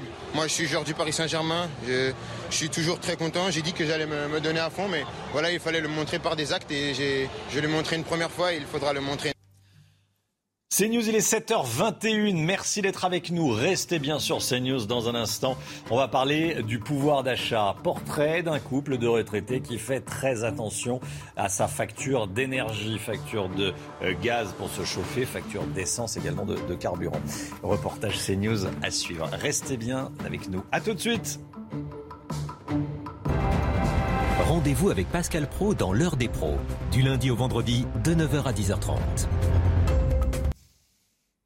Claire Delorme, beaucoup de pluie aujourd'hui, un temps de cochon, hein, on peut le dire. Euh, vous nous emmenez dans les Pyrénées-Orientales. Exactement, pour vous montrer tout simplement que l'ambiance n'est pas la même entre hier et aujourd'hui. Hier, un temps donc très nuageux, très couvert, mais aujourd'hui, la douceur sera vraiment printanière dans ces régions-là, avec en prime davantage d'éclaircies. Donc on a toujours cette perturbation qui concerne le sud-ouest en remontant vers le nord-est, avec des pluies beaucoup plus généralisées, même marquées par endroits, alors qu'à l'arrière, ça sera surtout beaucoup de nuages, avec localement quelques pluies faibles, mais surtout du vent qui va souffler déjà fort le long des côtes, 70 km heure. La Méditerranée, comme je vous l'ai dit, reste au sec. Dans l'après-midi, ça se confirme avec un ciel voilé, légèrement nuageux je mets aussi de belles éclaircies, alors que partout ailleurs, vraiment un temps très dégradé, mais avec des pluies qui auront tendance à s'espacer au fil des heures. Pour les températures, la douceur est marquée d'entrée de jeu au lever du jour, 11 degrés, que ce soit pour Brest ou comme pour le Pays Basque. En revanche, quelques petites gelées, allez, du côté de Grenoble avec 0 degré. Dans l'après-midi, une ambiance vraiment printanière avec 13 à 14 degrés dans l'ensemble en moyenne et jusqu'à 19 degrés pour les Pyrénées-Orientales. Avant de nous quitter, attention pour vendredi. En effet, on aura un coup de vent assez tempétueux, plus de 120 km h en rafale pour la moitié nord avant un retour au calme pour la journée de samedi. C'est News, il est 7h29. Merci d'être avec nous. On est le mercredi 16 février. Avec la hausse des prix de l'énergie et de l'essence, le pouvoir d'achat des Français est en baisse. Faut-il augmenter euh, les salaires? Pourquoi est-ce que les entreprises françaises ne sont pas assez compétitives? On va parler de tout ça avec Franck Riester, ministre délégué chargé du commerce extérieur et de l'attractivité. Il sera avec nous sur ce plateau à 7h50. L'édito politique avec vous, Eugénie Bastier. Bonjour Eugénie. On parle ce matin d'Emmanuel Macron en tête dans tous les sondages pour la présidentielle. Est-ce que l'élection est déjà jouée? Ben, On verra ça avec vous, Eugénie, dans un instant. Et puis, on est mercredi, donc, sortie euh, cinéma aujourd'hui. Olivier Benkemoun nous présentera deux films. Un autre monde sur les managers qui font des burn-out et Maison de retraite sur les EHPAD avec Kev Adams. Le pouvoir d'achat des Français, de nombreux foyers cherchent à économiser face à l'explosion des prix de l'énergie chaleur. Et nous avons rencontré un couple de retraités qui comptent et recomptent pour tenter euh, d'économiser un peu et surtout pour mieux gérer la flambée des prix. Reportage en Gironde signé Antoine Estève. Ce couple de jeunes retraités de la banlieue bordelaise affirme ne pas se priver au quotidien. Mais ils estiment surveiller de très près leur consommation pour le chauffage ou le carburant. Et quand on fait les comptes avec eux, les factures s'envolent depuis l'an dernier. L'année dernière, on a payé en janvier 196 euros et cette année, on paie 270,97 euros. Par rapport à 2013, on a déjà pris 60%. Ici, c'est un chauffage au gaz avec une température régulée de 19,5 degrés dans la maison. L'isolation est bonne et la chaudière à condensation récente permet de réduire la facture. La chaudière consomme beaucoup moins, surtout en appel d'eau chaude. Donc on fait une économie entre 5 et 7% de gaz sur une année. Pour Monique et Jean-Pierre, le budget le plus important reste celui de l'automobile. Il limite les longues distances, synonyme de grande consommation d'essence. Sur un plein, il faut rajouter 10-15% facilement. Quand on fait du, des, des, parcours de 100 km ou 200 km, l'incidence n'est pas énorme parce qu'on roule, puis d'abord on roule moins vite, et puis la consommation est moindre parce qu'on ne fait pas que de l'autoroute, et là on ne peut pas rouler à 130. Dans ce foyer, on s'adapte à la situation en roulant moins, et surtout on se prépare à de nouvelles hausses inéluctables des prix de l'essence et du gaz dans les trois prochains mois. Et regardez la question que je vous pose ce matin sur le compte Twitter de CNews. Lever des restrictions sanitaires, faut-il aller euh, plus vite? On va la voir, la question Twitter. Est-ce qu'on la voit? La voici. Lever des restrictions à partir d'aujourd'hui. Vous savez qu'on a le droit euh, à nouveau de prendre un café debout au comptoir. On a le droit à nouveau d'aller en discothèque. Bah oui, elle rouvre. Est-ce qu'il faut aller plus vite? 87% de oui, 13% de non. Vous continuez à aller sur, euh, sur le compte Twitter de CNews. Le dernier baromètre Harris Interactive pour Challenge. On regarde les résultats du premier tour ensemble. Éric Zemmour repasse devant, enfin passe devant euh, Valérie Pécresse. Hein, oui, Éric Zemmour obtient 14,5% des intentions de vote. Devant lui, Marine Le Pen se qualifie pour le second tour avec 17,5%. Et puis Emmanuel Macron arrive toujours en tête avec 25% des intentions de vote. Et puis vous voyez les autres candidats défiler. Pour le second tour, on va regarder pour le scénario Emmanuel Macron face à Marine Le Pen. Regardez le résultat 56% pour le chef de l'État, 44% pour Marine Le Pen. Macron face à Zemmour, maintenant 64% pour le chef de l'État et 36% pour Éric Zemmour. Enfin, Emmanuel Macron face à Valérie Pécresse, 57% pour Emmanuel Macron et 43% pour Valérie Pécresse. Et comme chaque matin, on vous donne la parole dans la matinale. On vous pose cette question aujourd'hui. On est à 53 jours du premier tour de l'élection présidentielle. Est-ce que vous savez pour qui vous allez voter? Écoutez, c'est votre avis. Pour l'instant, aucun, aucun m'intéresse. C'est la première fois que j'ai voté pour des présidentielles et que du coup, euh, je me laisse encore un peu le temps de la réflexion. Je me suis pas penché encore sur tous les candidats, donc euh, je sais pas, je sais pas qui voter, qui, qui pense quoi, donc euh, affaire à suivre quoi.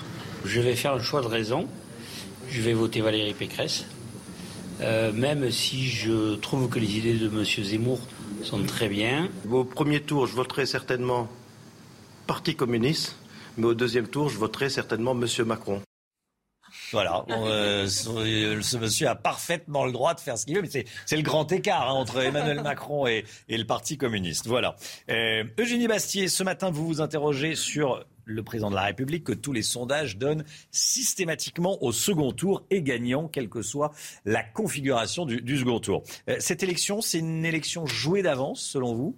C'est vrai qu'Emmanuel Macron est depuis la rentrée de 2022 euh, confortablement installé dans son fauteuil de Zeus, regardant depuis l'Olympe les pauvres mortels candidats à la présidentielle s'entretuer comme Grecs et Troyens.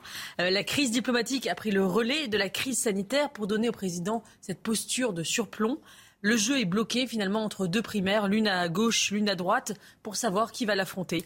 Euh, c'est la tentation de la réélection implicite qui guette le président comme le résume dans une bonne formule mon confrère euh, Tristan Kinomopoil dans le Figaro. Comme si la campagne ne le concernait même pas, euh, il enchaîne les grands projets qui enjambent l'élection présidentielle. La hausse du budget de la sécurité de 5 milliards sur le prochain quinquennat, la relance du nucléaire, les investissements de France 2030, la présidence française de l'Union européenne, etc. Un de ses ministres ose même hasarder l'idée que le, président de la République, le président ne prendrait même pas la peine de se déclarer candidat à la présidentielle. Hypothèse fumeuse, bien sûr, euh, mais qui en dit long sur le confort dans lequel euh, se sent la Macronie à, à l'approche de cette élection. Avec la crise des Gilets jaunes, puis du Covid, Emmanuel Macron est passé finalement du candidat révolutionnaire de 2017 au président gestionnaire de 2022, euh, alternant entre Jupiter regardant depuis, depuis son Olympe et le Père Noël distribuant des chèques. Cette élection jouée d'avance, est-ce que c'est un problème pour la démocratie? C'est vrai que cette, campagne est un peu ennuyeuse. Hein. Les projets, les propositions, ça n'accroche pas. C'est une campagne téfale, euh, disait le, le sondeur Brice Teinturier il y a une quinzaine de jours. On en est toujours là. Hein. Aucun thème n'arrive à s'imposer euh, dans l'actualité euh, du fait de l'absence du président de la République. C'est dommage hein, parce que l'élection présidentielle est en France un des rares moments démocratiques tous les cinq ans où les Français peuvent finalement débattre de, des visions du monde qu'ils veulent pour le pays et déterminer collectivement un cap pour les cinq prochaines années pour la France. Là, les débats se réduisent à une bataille de ralliement ou un concours d'éloquence à droite. Comme le résumait euh, le philosophe Marcel Gaucher, la sécurité contre l'aventure, tel est le nouveau clivage politique euh, face aux candidatures Zemmour, Le Pen et Mélenchon, euh, qui incarnent une véritable rupture. Le président Emmanuel Macron veut lui incarner la continuité rassurante et tranquille. Il joue sur le clivage du raisonnable contre les extrêmes, dans lequel sont rangés tous ceux qui lui est opposés, y compris Valérie Pécresse, qui est maintenant décrite comme une candidate d'extrême droite. Euh, finalement, euh, la tripartition politique enclenchée en 2017 se poursuit. D'un côté, une droite dure, de l'autre, une gauche extrême, et au milieu, un grand centre mou euh, du cercle de la raison qui, telle une planète centrifuge, aspire les astres morts que sont le PS et les Républicains. Le danger de cette recomposition qui annihile les clivages idéologiques est de se retrouver avec un président de la République mal élu, n'ayant pas la légitimité pour assurer les réformes pourtant nécessaires au pays on s'achemine vers une élection qui ne réglera aucun problème.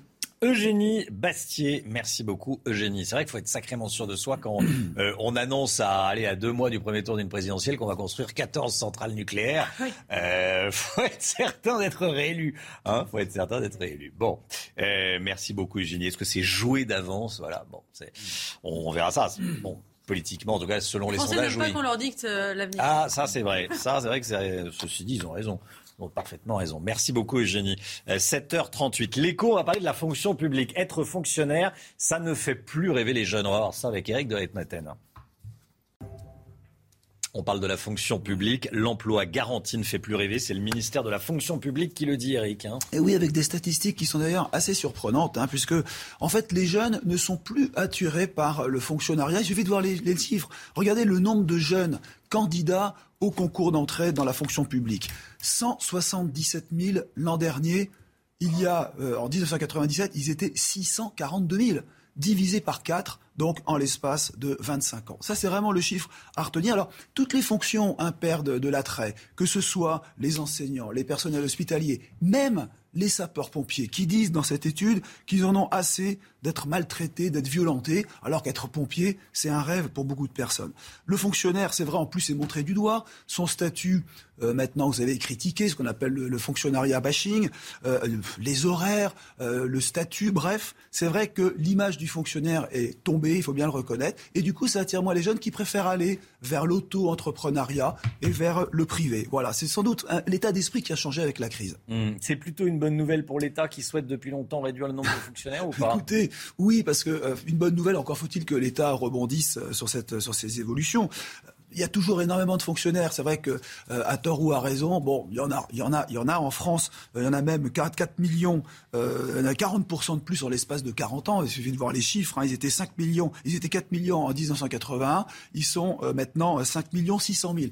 Plusieurs gouvernements ont essayé euh, de diminuer le nombre de fonctionnaires, Nicolas Sarkozy notamment, mais à chaque fois, comme on en embauche en parallèle, vous savez que chaque année, il faut remplacer quand même 100 000 fonctionnaires. Donc, il y a besoin des fonctionnaires. Maintenant, c'est le poids financier. Le problème, il est là. La France dépense 45 milliards de plus que la moyenne européenne avec ses fonctionnaires. Et c'est là peut-être qu'il faut agir. Alors, que retenir de tout cela? Eh bien, peut-être que l'État peut profiter de cette période, à mon avis, c'est ce qu'il faudrait faire, pour mettre un petit peu de privé euh, dans la fonction publique. Je m'explique. Le temps peut-être est venu d'avoir des agents contractuels. Ça se voit beaucoup dans la sécurité notamment. Vous avez au Royaume-Uni 92% d'agents privés. En Allemagne, 60%. En France, les actifs, c'est 20% des actifs français qui sont dans la fonction publique. C'est considérable. Alors, euh, l'IFRAP que nous connaissons bien, hein, c'est l'Institut euh, de recherche avec Agnès Verdier-Molinier qui disait la dernière fois avoir un jardinier de la fonction publique pour, pour, pour, travailler dans un jardin de préfecture, est-ce que c'est vraiment utile avec son statut, ses horaires? Un peu de privé, ça ferait pas de mal. Un peu de privé dans le public, on ne devrait pas s'en priver. 7 heures 41, le retour du popcorn. C'est pas, c'est pas Olivier Benkemoun le popcorn, non, oui. Ça va Olivier Ben, voilà. Moi j'ai marqué le coup. Moi j'ai marqué le coup, j'ai braqué la baraque à frites.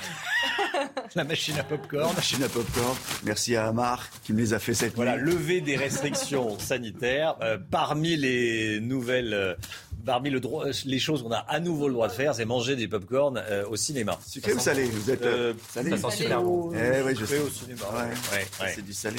Vraiment, c'est frais. Hein. Ça Ça on va se faire plaisir. Pour votre petit déj tout à l'heure. Au cinéma, cette semaine, il est question de burn-out et d'EHPAD, Olivier. hein. Deux sujets presque d'actualité, Mm. traités dans deux films avec euh, vraiment deux genres différents. Un autre monde, on commence par le, le drame si vous voulez, c'est le film de Stéphane Brisé, après la loi du marché, après En guerre. Son nouveau film s'intéresse au burn-out des cadres et en particulier de ces managers qui, qui travaillent pour des sociétés prospères, à qui un jour, du jour au lendemain d'ailleurs, on dit euh, faut supprimer un, un poste sur deux pour davantage de dividendes. Ça arrive tous les jours, on vous en parle tous les jours dans les journaux. C'est un film en fait sur un cas de conscience. Et dans ce film, on va retrouver Vincent Lindon qui est devenu l'acteur fétiche de, de Brisé, et puis Marie Drucker. Et oui, le journalisme, ça mène à tout, ce désarbre.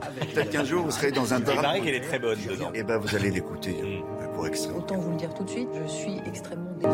Autant vous le dire tout de suite, je suis extrêmement déçu par votre manière de procéder. Comment on va gérer une contradiction qui va sauter aux yeux de tout le monde Un nouveau plan d'économie dans un contexte où l'entreprise est bénéficiaire? Pose une question à laquelle le groupe ne nous a pas demandé ni de répondre ni de réfléchir. On l'a aperçu brièvement. C'était brillé, brillé. Mais elle est très bien, c'est vrai. Alors euh, là, c'est traité d'une manière hyper réaliste, mais, mais la comédie permet parfois de mettre le, le doigt sur des sujets de société. Et c'est le cas cette semaine avec Maison de retraite.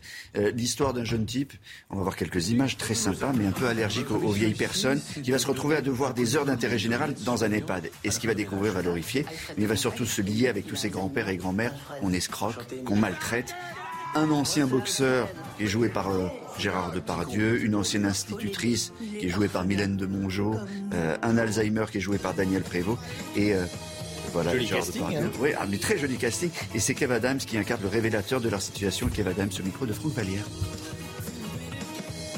Pour être très honnête, très franc, c'était déjà un sujet d'actualité il y a deux ans, euh, l'isolement des personnes âgées, la mise à l'écart. Ouais, le film a un autre écho aujourd'hui. Ça veut dire qu'ils ne sortent jamais de la maison de retraite? Oui, bah écoute, c'est comme ça, c'est les règles. Et puis nous, on suit les règles. C'est très compliqué à gérer, c'est-à-dire que d'un coup on vous dit pour leur sécurité qu'il faut pas aller les voir, mais en même temps on comprend bien, et moi je l'ai vécu personnellement, puisque j'ai perdu mon grand-père l'année dernière, euh, que- c'était une souffrance pour lui de, de- de- de ne pas nous voir. On, on arrive à un stade où on se dit quelle est la bonne manière, et, euh, et- et ce film-là est aussi pour rappeler l'importance de ces gens-là. J'aimerais bien garder mes orteils entiers si possible. Ben, je fais de mon mieux. Hein. Ne te plains pas. Il y a le maillot à faire après. Quoi? C'est pas un film lourd ou, ou super social. On est sur une comédie légère où on est là pour se marrer, mais avec effectivement un vrai sujet de fond. Tu sais ce que disait Groucho Marx? Non. Dans chaque vieux, il y a un jeune qui se demande ce qui s'est passé. C'est vrai. Hein Dans chaque vieux, il y a un jeune qui se demande ce qui s'est passé. Ouais. Exactement. Donc voilà, deux façons de traiter des sujets d'actualité. Un autre monde et maison de retraite. Et bien sûr, le retour du popcorn. Ça, c'est l'info du jour. Merci beaucoup. Merci Olivier Benkemoun. Tiens, une bonne nouvelle. Euh, Clément Noël, champion olympique de slalom. 13e médaille française. On l'a appris euh, il y a quelques instants. 13e médaille française. Le français Clément Noël a remporté le titre de champion olympique de slalom devant l'Autrichien Jonas Strolls. Voilà, information en provenance de, Pékin. 7h44, restez bien avec nous.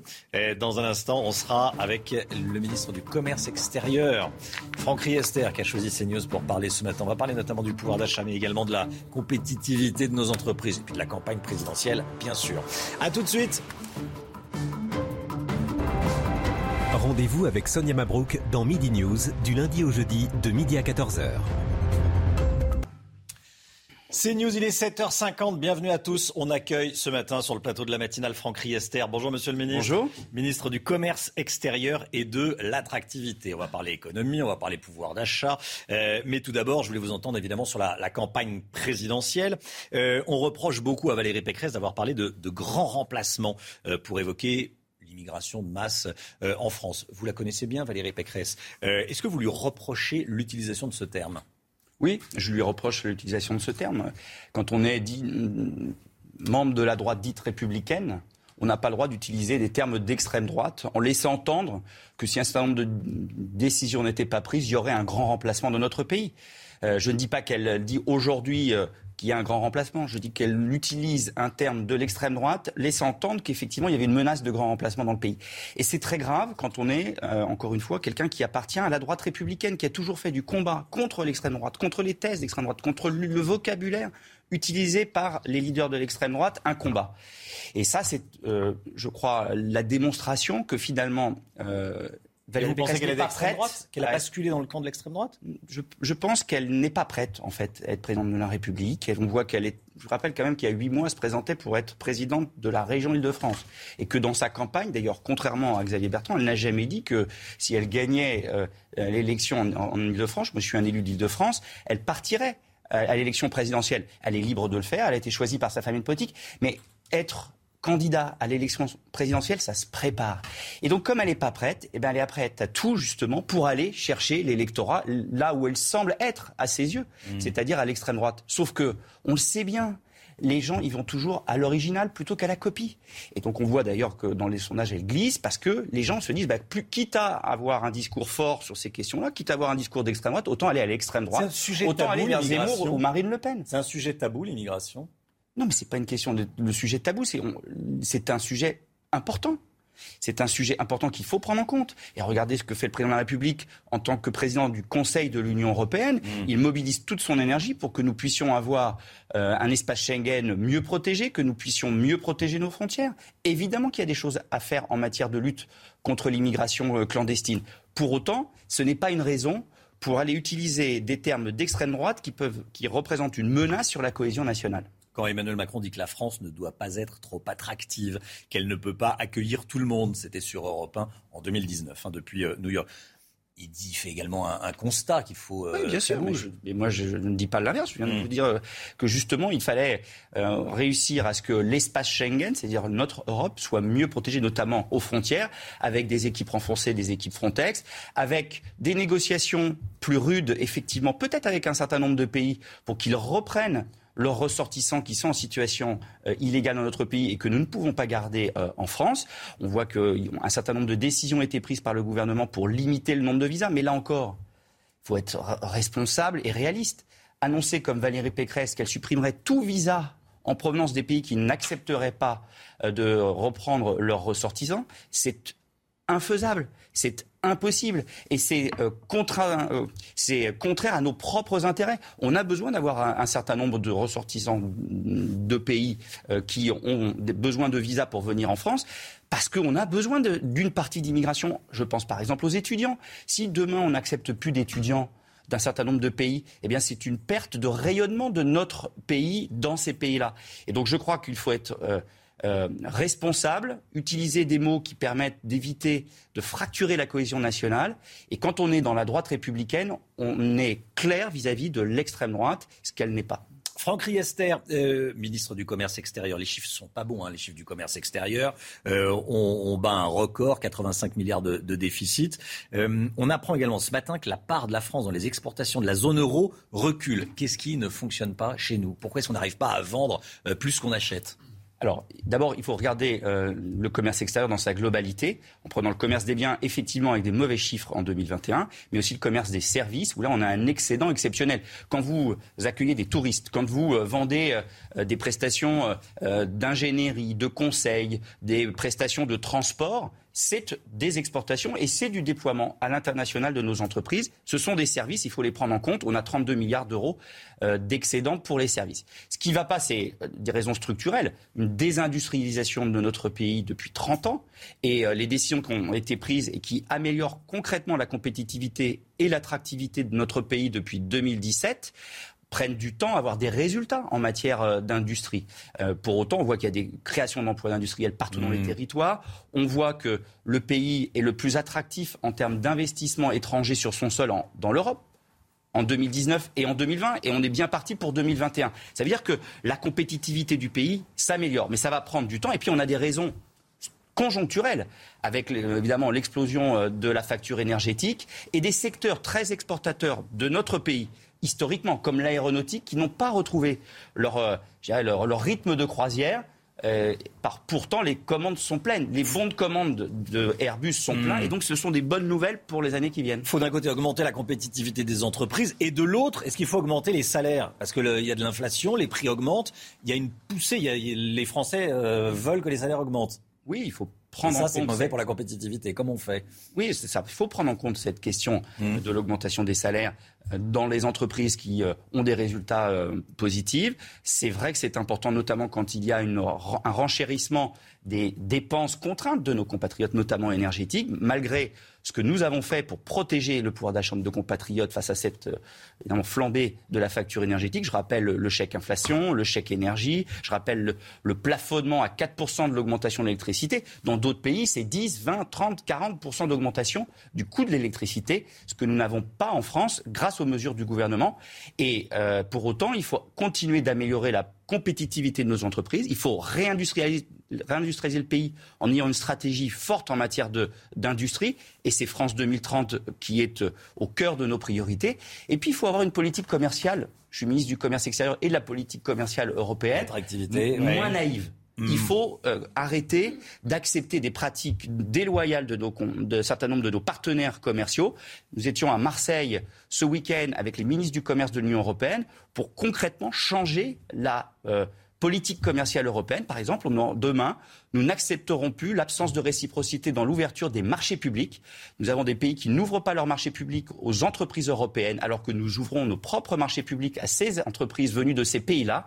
Demain, ça sera Le donnant-donnant, terminé La la, réciprocité, naïveté. terminé la la naïveté. Une dernière question. Euh, Agnès Verdi-Molinier, qui est la patronne de l'IFRAP, qui est un think tank libéral, qui est tous euh, les vendredis euh, dans la matinale de CNews, dit qu'il faut plus de milliardaires en France. Est-ce que vous êtes d'accord avec elle? Il faut des investisseurs qui investissent Alors, dans le milliardaires, capital évidemment, productif. des chefs d'entreprise, voilà. Il faut des investisseurs qui investissent dans le capital productif. Mmh. C'est d'ailleurs une des raisons pour lesquelles nous avons réformé l'ISF pour euh, supprimer la part qui était sur euh, les placements dans le capital productif. Nous avons besoin d'investir dans l'entreprise. Et vous avez peut-être vu que BPI euh, vient de lancer une un nouveau fonds pour permettre à tous les Français qui ont un peu d'épargne d'investir dans euh, euh, le capital des PME à proximité avec un fonds dédié à ça. Il faut que les Français investissent dans le capital des entreprises et on veut les inciter pour le- à le faire, milliardaires ou pas. Merci beaucoup, Franck Riester, ministre du Commerce extérieur. Merci, Merci d'être venu ce matin sur le plateau de la, de la matinale. Il est 7h59. Le temps, tout de suite, Claire Delorme. Agitée, pluvieuse, mais douce, très douce, c'est la météo du jour. Donc dans le détail, cette perturbation, on va surtout la retrouver circulant du sud-ouest en remontant vers le Grand Est avec des pluies généralisées, marquées par endroits, alors qu'à l'arrière, surtout beaucoup de nuages ponctués avec du vent qui souffle déjà fort le long de la Manche. Dans l'après-midi, ce vent va investir l'intérieur des terres avec des rafales encore fortes. On pourrait dépasser d'ailleurs les 100 km heure en fin de soirée au niveau du Boulonnais. Le soleil se maintient en Méditerranée, mais partagé quand même avec des nuages. Pour les températures, déjà très douces au lever du jour, 11 degrés pour Brest, comme pour le Pays Basque. Dans l'après-midi, nous resterons largement au-dessus des normales de saison. Une ambiance printanière, 15 degrés pour les rues de la capitale, jusqu'à 19 degrés. Donc on va flirter la barre des 20 degrés dans les Pyrénées-Orientales. Une douceur qui continue sa hausse dans le reste de la semaine, mais attention pour la journée de vendredi à ce fort coup de vent qui est attendu. Plus de 120 km heure en rafale seront atteints donc sur la plupart des régions. Ceci est dû à la tempête Eunice qui sera située sur les îles britanniques à ce moment-là. C'est News, il est 8h, bienvenue à tous. Merci d'être avec nous. On est le mercredi 16 février. Le petit café debout au comptoir. C'est à nouveau possible depuis ce matin. C'est possible également d'aller danser en, discothèque. On était cette nuit à l'entrée d'une boîte de nuit à Saint-Malo. Vous le verrez. Retour à la vie normale. On sera avec Vincent Fandège en direct d'un café parisien dans un instant. À tout de suite Vincent. Éric Zemmour dépasse Valérie Pécresse dans le dernier sondage Harris Interactive. Retrouve-t-il une bonne dynamique Je poserai la question à Johan Uzey. Et puis Kylian Mbappé sauve le Paris Saint-Germain et marque le but de la victoire à la dernière minute pour le PSG hier soir face au Real. C'était à vivre sur Canal+. On était avec les supporters. Et tout d'abord, euh, cette bonne nouvelle, direction Pékin, le Français Clément Noël est champion olympique de slalom, 13e médaille pour la France, 4e en or. hein. Et ce n'était pas gagné. Romain, le skieur de 24 ans, était sixième après la première manche, mais heureusement, il a signé le meilleur temps de la seconde manche. Au tableau des médailles, la France reste dixième à la première place. On retrouve la Norvège avec 12 médailles. Voilà, bravo à lui. Deuxième étape du calendrier d'allègement des restrictions. On regarde ensemble ce qui change à partir d'aujourd'hui. Les discothèques rouvrent leurs portes. Les concerts debout sont à nouveau autorisés. Pour les spectateurs. Voilà, il est à nouveau possible de consommer dans les trains, dans les cinémas, dans les stades, et puis la consommation debout dans les bars est autorisée. Justement, on rejoint Vincent Fandège avec Margot Sèvres en direct du Maine Café dans le 14e arrondissement de la capitale. Vincent, les, clients peuvent à nouveau prendre un café debout au comptoir. Hein. C'est ce que vous faites d'ailleurs. Et on en fait partie de ces clients qui peuvent désormais consommer debout au comptoir en témoigne cette image de Margot Sèvres. Voici le café pour le croissant. Elle s'en est chargée euh, discrètement euh, euh, tout à l'heure, mais évidemment au comptoir. Alors la différence par rapport à hier, c'est que hier, il fallait être absolument assis derrière le comptoir. Désormais, on peut euh, consommer euh, debout depuis, euh, depuis ce matin. Liliane Olivier, vous êtes la propriétaire de, de, ce café. c'est un petit peu le rush, forcément, c'est le matin avant 8 heures. Il y avait beaucoup de monde au comptoir, justement, juste avant le direct. Bon, on, on, tourne un tout, petit peu, un tout petit peu plus tard. Ça y est, enfin, le retour à la vie, à la vie normale dans un café. Normal, à peu près normal. ouais. Et, alors cette, euh, cette décision, euh, enfin, on peut consommer debout derrière le comptoir, ça change beaucoup pour vous, pour vos clients peut-être plus? Oh, C'est euh, l'ambiance du comptoir, quoi. Hein. C'est pas la même que quand, quand le comptoir est vide. Et puis, non, non, c'est pas du tout la même chose. Hein. C'est moins astreignant et puis les gens préfèrent. Hein. En fait, les gens aiment le comptoir. Et, effectivement, merci beaucoup Liliane Olivier. Effectivement, on a vu tout à l'heure, eh bien, il y avait le comptoir était rempli, personne n'était assis, tout le monde était debout, évidemment. Merci beaucoup Vincent Fandège. Voilà, bonne nouvelle. on peut enfin reprendre un petit euh, café euh, debout au bar. Question Twitter que je vous pose ce matin. Regardez, lever des restrictions, faut-il aller plus vite? Vous dites oui à 88%, il faut aller plus vite. Non, il ne faut pas aller plus vite. À 12%, vous pouvez continuer à voter sur le compte Twitter de CNews.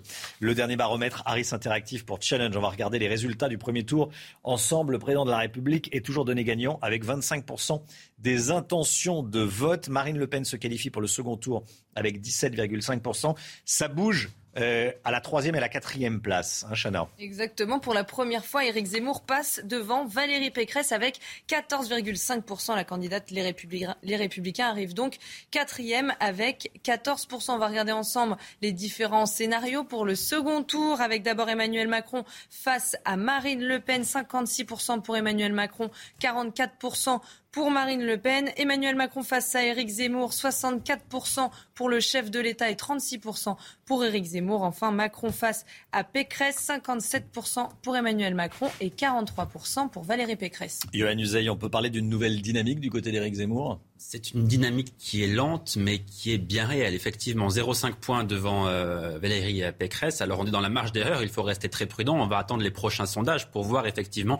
si Éric Zemmour confirme, conforte la troisième place qui est désormais la sienne dans certains sondages. Alors, comment on explique cette euh, petite dynamique bien réelle? Effectivement, il a été aidé euh, sans doute par Valérie Pécresse dimanche, qui a raté son, son rendez-vous, le grand meeting de sa campagne. On a beaucoup parlé de la forme, qui n'a pas été effectivement très éblouissante. Le fond aussi qui est très controversé. Valérie Pécresse qui a euh, repris des, formules d'Éric Zemmour, le grand remplacement, les, Français de papier. Alors elle s'en est expliquée depuis, mais effectivement certains électeurs peut-être se sont sentis un, peu déboussolés, n'ont pas réussi à comprendre quelle était sa, sa pensée, sa vision, sa philosophie euh, politique, d'où cette baisse peut-être dans les sondages au profit d'Éric Zemmour. Un bémol quand même effectivement, on voit bien que pour l'instant Éric Zemmour n'arrive pas à rattraper le retard qu'il a sur Marine Le Pen. Toujours trois points de retard sur la candidate du Rassemblement euh, national.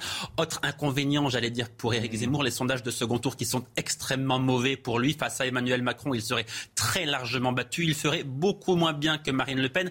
Or, on se souvient que l'argument principal de sa candidature, c'était de dire je suis candidat parce que Marine Le Pen, de toute façon, ne pourra jamais, ne peut pas gagner l'élection présidentielle.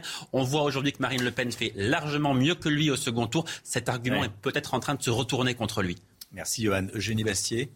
Oui, euh, moi je trouve que la vraie info de ce sondage, c'est que Marine Le Pen passe devant Valérie Pécresse euh, au second tour de l'élection présidentielle, en tout cas dans les, dans, dans, les intentions de vote face à Emmanuel Macron, euh, ce qui est un vrai, un vrai coup dur pour Valérie Pécresse, qui avait fait de l'axe de sa campagne majeur, c'est moi qui peut redégager Macron, c'est moi qui peux hmm. voter utile en votant pour moi. Là, le vote utile, entre guillemets, pour ceux qui ne veulent pas d'Emmanuel Macron, ça devient Marine Le Pen.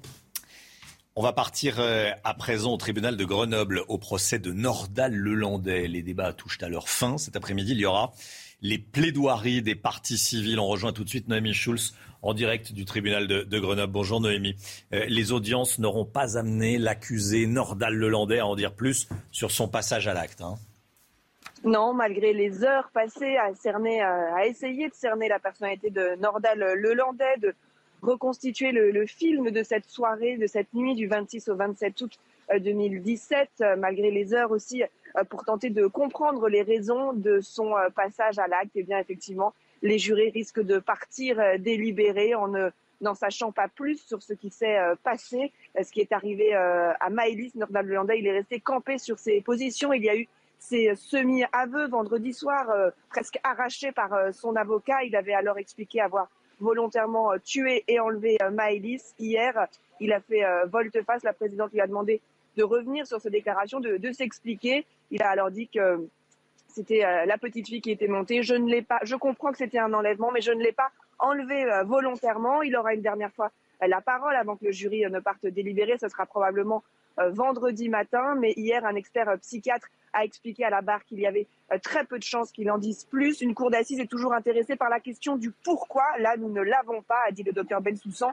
Sur le plan psychopathologique, je crois que ce serait trop violent pour lui de dire des choses qu'il n'a jamais dites. C'est hautement improbable qu'il puisse nous expliquer autre chose. Noémie Schulz en duplex, en duplex de la, du tribunal de, de, Grenoble. Merci beaucoup, Noémie. Grande réunion spatiale à Toulouse aujourd'hui et on en parle évidemment avec Michel Chevalet. Bonjour Michel. Emmanuel Macron va recevoir les 27 ministres européens chargés de l'espace au centre des congrès Pierre Baudis. Euh, vous êtes notre consultant scientifique, bien sûr. C'est une réunion capitale pour l'avenir de l'Europe spatiale, ce qui se passe aujourd'hui. Expliquez-nous. L'avenir, bon, elle va pas hmm. mourir, l'Europe spatiale elle est mal en point. Ah elle est malade. Moi, je voudrais dire, c'est sa crédibilité. C'est-à-dire, est-ce que l'Europe spatiale va pouvoir continuer à jouer dans la cour des grands? Les grands, quels sont-ils? Parce que l'échiquier a changé. Bah, c'est les États-Unis. Le deuxième, c'est la Chine, nouvel arrivant. Il y a la Russie, il y a l'Inde qui arrive. Et puis, on a l'Europe spatiale. Alors, je vais vous citer juste un chiffre. Le budget de l'Europe spatiale, c'est seulement 10% du budget de la NASA voyez, ça vous donne. Ah. Voilà, vous voyez, on joue pas dans la, dans la même cour. Alors, je vous la fais très court. Hmm. Est-ce qu'on va est-ce que l'Europe va être dans le coup de, des fusées récupérables? Pas encore. On a pris du retard. On va voir Ariane 6. Pour les vols habités, eh ben, on n'a toujours pas les moyens de mettre un, un, un pesqueur en orbite. L'Europe n'y a pas cru, n'a pas eu la volonté politique. Est-ce que l'Europe nous fait rêver avec des missions au long cours? Bah pas tellement. Et notamment, derrière vous, c'est marqué, va-t-elle aller, allons-nous aller sur la Lune? Eh ben, c'est mal barré. Il n'y a pas de, ça me semble mal barré. On va être associé, évidemment, mais on ne sera pas leader. Et c'est-à-dire l'exploitation qu'on va pouvoir faire commerciale de la Lune, etc. L'Europe ne sera pas dans le coup. Et il reste un domaine. Le domaine des satellites et des petits satellites. C'est ce qu'on appelle les constellations de satellites. Il va y en avoir près de 20 000 en orbite autour de la Terre pour Internet, pour les militaires. Et là aussi, on n'est pas encore dans le coup. Et d'où? C'est ce qui va être annoncé à, Toulouse. Ça va être la constellation Breton, c'est Thierry Breton qui veut que l'Europe se dote enfin, on va mettre 6 milliards là-dedans, d'une constellation de satellites pour nous télécom et surtout sécuriser. Michel Chevalet. Merci beaucoup Michel. Kylian Mbappé, ça c'est ça c'est une étoile. Hein. Euh, Kylian Mbappé qui a sauvé le Paris Saint-Germain hier en huitième de finale aller de la Ligue des Champions.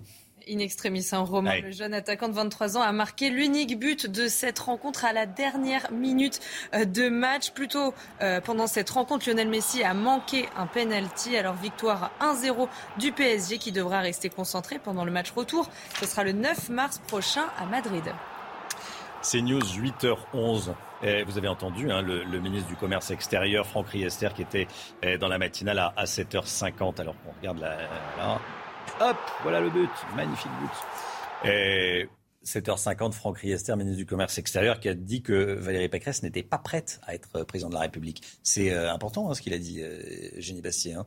Euh, il a dit que la candidate des Républicains. Emmanuel Macron était prêt à être président de la République en 2017 à, à, peine 38, 37 ans, je crois. Euh, je suis pas sûr non plus. C'est un peu un procès facile à faire. Est-ce qu'on est vraiment prêt un jour à être candidat, à être président de la République euh, et Valérie Pécresse, pour le coup, a une solide expérience en tant que présidente de région. Je suis pas sûr que ce soit le, reproche qu'on puisse lui faire le plus, le plus pertinent. 8h11, restez bien avec nous dans un instant. Nadine Morano est l'invité de Laurence Ferrari. Nadine Morano, interrogée par Laurence Ferrari dans un instant. À tout de suite. Rendez-vous avec Pascal Pro dans l'heure des pros, du lundi au vendredi de 9h à 10h30. C'est News, il est 8h17. Bienvenue à tous. Laurence Ferrari, vous recevez ce matin Nadine Morano, députée européenne LR et conseillère politique de Valérie Pécresse. Bonjour Nadine Morano. Bonjour. Bienvenue dans la matinale de CNews. Est-ce qu'on est dans un tournant de la campagne de Valérie Pécresse? Il y a eu ce meeting euh, du Zénith, beaucoup de critiques, on va y revenir dans un instant. Puis il y a ces euh, sondages, ces intentions de vote avec les courbes qui se croisent euh, avec celles d'Éric Zemmour. Il y a un risque pour votre candidate? Bah, nous passons à un moment, on va dire, euh, difficile. C'est vrai que le meeting a été un très beau moment de, de, communion, une mobilisation très forte de nos militants. On a fait salle comble, plus que comble, archi comble, puisqu'il a fallu ouvrir une deuxième salle. Donc, euh, euh, nos sympathisants, nos militants mmh. se sont déplacés, les parlementaires, les élus étaient là, un très beau parterre. Mais un effet déceptif du discours. Mais c'est un exercice, il faut, le reconnaître, dans lequel Valérie n'excelle pas. Elle est, plutôt très euh, euh, efficace lorsqu'elle est en plateau télé ou efficace en réunion en questions-réponses. Mais c'est vrai qu'en meeting comme ça, c'est pas l'exercice qu'elle préfère. Donc euh, c'est le discours a déçu sans doute, la prestation a déçu, mais le meeting était chaleureux et, et très mobilisateur. Mais est-ce que les encore une fois les militants que vous avez croisés, puisque vous étiez dans la salle, vous l'ont dit On est déçus, on espérait autre chose, on espérait mieux? Ben, ils ont vu que la candidate était à la fois euh, enthousiaste, mais que euh, voilà, c'était un exercice euh, difficile pour elle. C'est vrai, on ne va pas dire le contraire. Est-ce qu'il y a eu de la misogynie dans les critiques qui lui ont été adressées Non, faut, faut notamment chez, chez, les LR. Non, non. Il n'y a pas de misogynie, c'est ce qu'elle a dit, elle. Hein. oui, mais c'est euh, faux. C'est un, un, faux argument. Ah non, elle a reçu euh, des critiques, comme on peut en recevoir pendant les campagnes présidentielles. N'oubliez pas que Emmanuel Macron, euh, qui lui non plus n'est pas très bon non plus en meeting, parce que moi j'ai regardé l'ensemble de ses meetings pendant la dernière campagne présidentielle, lorsqu'il a hurlé c'est notre projet, il a reçu des critiques, pourtant c'est un homme. et puis moi je regardais ses ces meetings les uns après les autres et je les ai toujours trouvés tous et les uns après les autres creux et archi creux euh, sur le fond et sur le discours. Ça l'a pas empêché de devenir président. Et vous voyez, alors que M. Mélenchon, qui est une bête de scène, euh, un, showman, euh, ne, ne, ne, passe pas l'exercice parce que vous avez beau être un excellent orateur, c'est pas pour ça que vous, vous, arrivez à convaincre sur le fond. Mais est-ce que les discours de Valérie Pécresse sont creux, archi creux, comme ceux d'Emmanuel Macron l'étaient ou pas? Non, je pense qu'il y a vraiment du fond et que elle est restée aussi sur des thématiques un peu transgressives pour elle. Euh, parce que euh, euh, lorsqu'elle est attaquée sur, sur le fond de son discours, lorsqu'elle dit il n'y a pas de fatalité au grand déclassement et au grand remplacement, lorsqu'elle parle de français de papier, lorsqu'elle dit Marianne n'est pas voilée, s'attaquant directement à, à, cette espèce de, de, de, de comment dirais-je, de tabou? Non, c'est même pas un tabou, c'est une volonté d'imprimer dans notre pays un islam politique que nous devons combattre. Et, elle a posé des mots euh, sur, euh, sur euh, des vrais mots M-A-U-X de notre pays. Est-ce qu'elle le ressent vraiment cet enjeu-là? Est-ce que le fait de revenir dès le lendemain sur la notion de grand remplacement, en disant non, c'est pas du tout ce que j'ai voulu dire, est-ce que ça veut dire qu'elle n'adhérait pas du tout à ce qu'elle disait finalement dans bah, son discours Elle dit qu'il n'y a pas de fatalité à ça. Mhm. Donc, euh, elle sait. Mais vous avez compris qu'elle se soit dédite le lendemain? Mais quand elle dit, par exemple, il y a des zones de non-France, ce que j'ai, ce que j'écrivais dans une interview en 2016 dans le Figaro. Donc, moi, je suis très heureuse qu'elle reprenne mon expression de zone de non-France. Je suis très heureuse quand elle dit, il faut que la France reste la France, euh, parce que euh, il fut un temps, elle nous trouvait trop à droite, et maintenant, elle a exactement compris que en France, l'enjeu était aussi civilisationnel. Donc, c'est un enjeu de civilisation. Il faut le dire aujourd'hui. Donc, elle le dit. Et, quand je vois le procès qui lui est fait par Franck Riester, qui était chez vous, euh, il y a pas, il y a Elle n'est pas prête pour être présidente. Oui, puis c'est grave de dire grand remplacement quand oui, on fait partie grave. de la droite non, mais alors j'ai appris en plus en regardant sur France 2, elle passait hier au JT de France 2 euh, avec ses journalistes incroyables. Euh, il y a des mots de vocabulaire interdits en France. Mhm. Interdits. Grand remplacement il y a des mais, ou, ou, euh, français de papier ou euh, euh, il y a des mots qui sont interdits mais pas interdits pour tous ou alors qui sont réservés à une certaine classe politique. Mais qu'est-ce que ça veut dire? Il n'y a pas de mots de, mots de vocabulaire qui doivent être censurés pour des responsables politiques. Moi j'ai dit depuis très longtemps qu'il y avait des français de papier parce qu'ils ont une carte d'identité française ils n'aiment pas notre pays ils sont même des ennemis de notre pays à l'intérieur même et sur notre sol et on pourrait pas le dire? Ben s'il faut le dire. Alors ah ben oui mais il parle paraît que l'extrême droite l'a utilisé. Mais moi, je me fous de l'extrême droite. C'est pas mon débat. Dès qu'on parle immigration, dès qu'on parle euh, problématique d'islam politique, tout ça, ah là là, attention, extrême droite. Non. Mais vous avez été cohérente. Vous êtes cohérente depuis des années sur ces sujets-là. On connaît vos ah positions. Oui, moi, j'ai pas changé. Est-ce que vous comprenez le doute des militants LR qui se disent finalement, il y a un discours à la tribune et ce n'est pas des valeurs qu'elle porte puisqu'elle est partie du, euh, oui, du, du parti justement non, pour mais ça. Elle est revenue. Elle a réadhéré chez les Républicains. Elle a construit son projet le package, quoi. sur la base du projet qui avait été préparé euh, par, euh, par les Républicains sous l'autorité euh, de Christian Jacob, dont on voit que grâce à lui, ce meeting et cette campagne, elle se déroule avec une forte mobilisation de nos adhérents. justement, est-ce que c'est pas une stratégie de la Macronie de ranger Valérie Pécresse dans le camp de la droite nationale, de l'extrême droite, comme ils le disent? Est-ce que justement, il y a une volonté de, oui, mais de l'ostraciser? C'est toujours cette espèce de, de, de, de qualification politique. Dès qu'on va sur des terrains qui leur plaisent pas euh, ou euh, dont ils sentent qu'ils peuvent avoir une opposition, d'un coup on est tous d'extrême droite. Hein. Donc euh, moi j'étais de la droite dure, alors que quand je lis Mémoire d'espoir, le livre du général de Gaulle, ce qu'il a écrit, je me sens en parfaite adéquation avec le gaullisme. Et pour autant, il y a des sujets qu'il ne faut pas aborder. mais c'est intolérable. Moi, je n'accepte pas ça. Moi, je ne me sens pas d'une droite dure, je me sens d'une famille politique responsable qui veut une fermeté absolue sur l'immigration tout en ayant justement une humanité absolue aussi, parce qu'on ne peut pas avoir une fermeté sans parler d'êtres humains et avoir cette, euh, cette humanité qui est nécessaire dans le traitement de ces dossiers qui sont difficiles. Il y a un grand absent dans cette campagne, c'est Nicolas Sarkozy, et pourtant il reçoit beaucoup de monde, vous l'avez vu euh, hier. Qu'est-ce qu'il vous dit de cette campagne de Valérie Pécresse? Bah, D'abord, moi, je pense que notre famille politique ne peut pas être rassemblée s'il manque euh, Nicolas Sarkozy. Euh, Nicolas Sarkozy, c'est euh, le président du cœur des Républicains. C'est quand même le, dernier responsable politique qui nous a emmené la victoire et qui a été un grand président. Donc, sa voix manque? Son soutien manque à Valérie Pécresse? Ah bah, ouais, clairement. Donc, il faut qu'il le fasse? Je, je, bah, vous savez, il est adhérent de notre famille politique à jour de cotisation. Il n'a jamais manqué à sa famille politique, jamais. Il n'en est jamais parti, malgré les, les problèmes qu'il a pu y rencontrer. Et donc, euh, je sais qu'il est attaché à nos militants, à nos sympathisants, à notre électorat, à tous ces gens qui lui font confiance et qui reconnaissent en lui euh, ce grand président. Euh, je pense que Valérie Pécresse est en, est en contact régulier avec, avec lui. Et je pense qu'elle ferait bien d'écouter l'ensemble de ses conseils si elle veut réussir cette campagne électorale parce que c'est une campagne difficile et c'est pas une question de femme ou d'homme. Mhm. C'est une question euh, à la fois de, euh, de, de, communion avec le peuple, d'arriver à, à, être dans un meeting, euh, alors peut-être différent.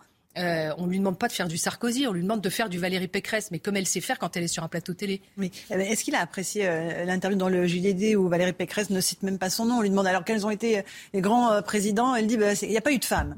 Euh, c'est pas véritablement un hommage qui est rendu. Euh, oui, alors j'ai pas parlé avec lui de, cette interview, mais je, l'ai lu et c'est vrai que beaucoup ont remarqué que, franchement, elle qui a été sa ministre pendant cinq ans, elle ne devrait pas oublier que ce qu'elle a pu faire en tant que ministre, c'est parce que ce grand président de la cinquième euh, de notre famille politique, c'est Nicolas Sarkozy.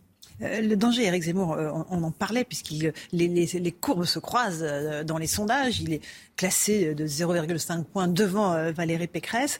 Est-ce qu'il n'y a pas un risque qu'il siphonne les électeurs LR Mais c'est possible. Et c'est pour ça que le discours doit être ferme, puissant, séducteur de confiance vis-à-vis de, de, cet électorat, tout simplement parce que d'abord, personne n'aurait imaginé qu'Éric Zemmour soit à ce niveau-là. Pourquoi il est à ce niveau-là? Faudrait mieux s'interroger plutôt que de le qualifier à l'extrême droite, ce qui est, ce qui est juste euh, une hérésie euh, totale. Euh, il faudrait mieux s'interroger se, sur pourquoi est-ce que autant de gens dans les sondages peuvent lui apporter confiance, leur confiance.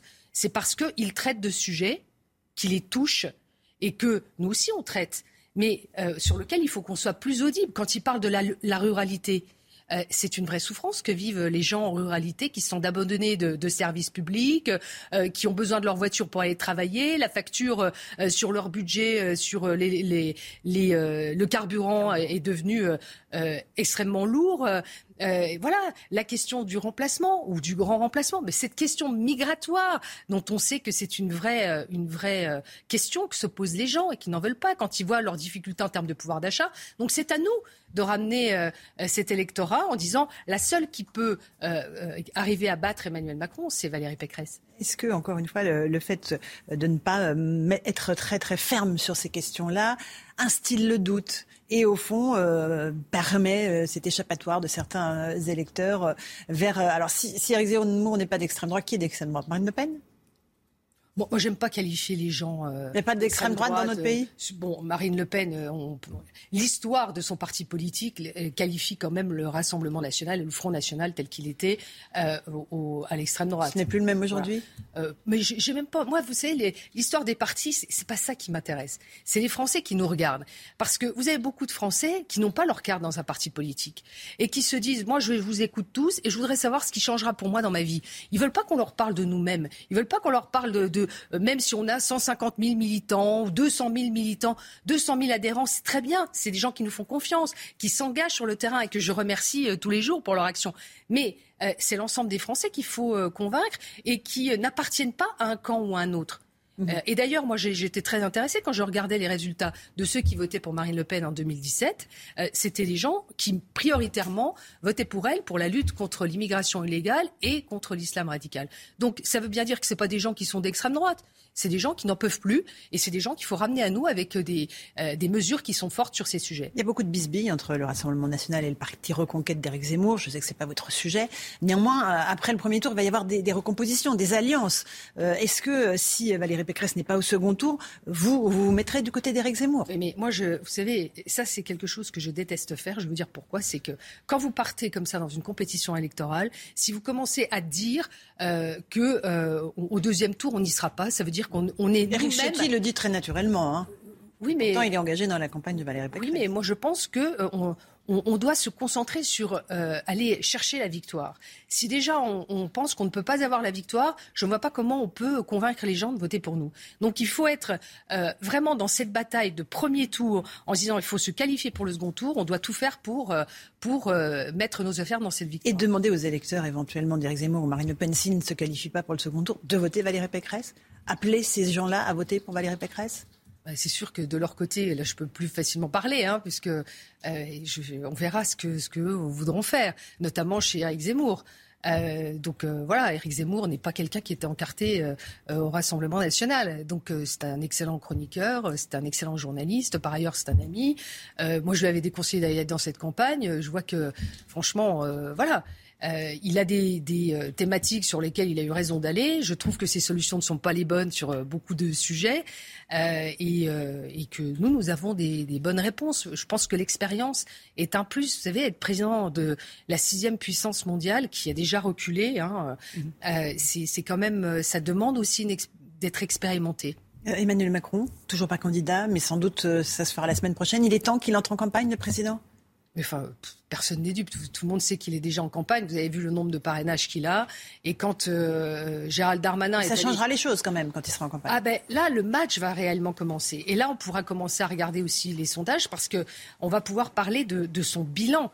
Euh, de la situation aujourd'hui, de, la dette qui va atteindre 3 000 milliards. On était déjà à 2 830 milliards de dettes. C'est 116 de notre produit intérieur brut. Donc euh, voilà, on a une croissance mais cette croissance, c'est une croissance en trompe-l'œil, puisqu'elle est intégralement financée par de l'argent public, donc par la dette. Donc elle repose sur les épaules de nos enfants et de nos petits-enfants.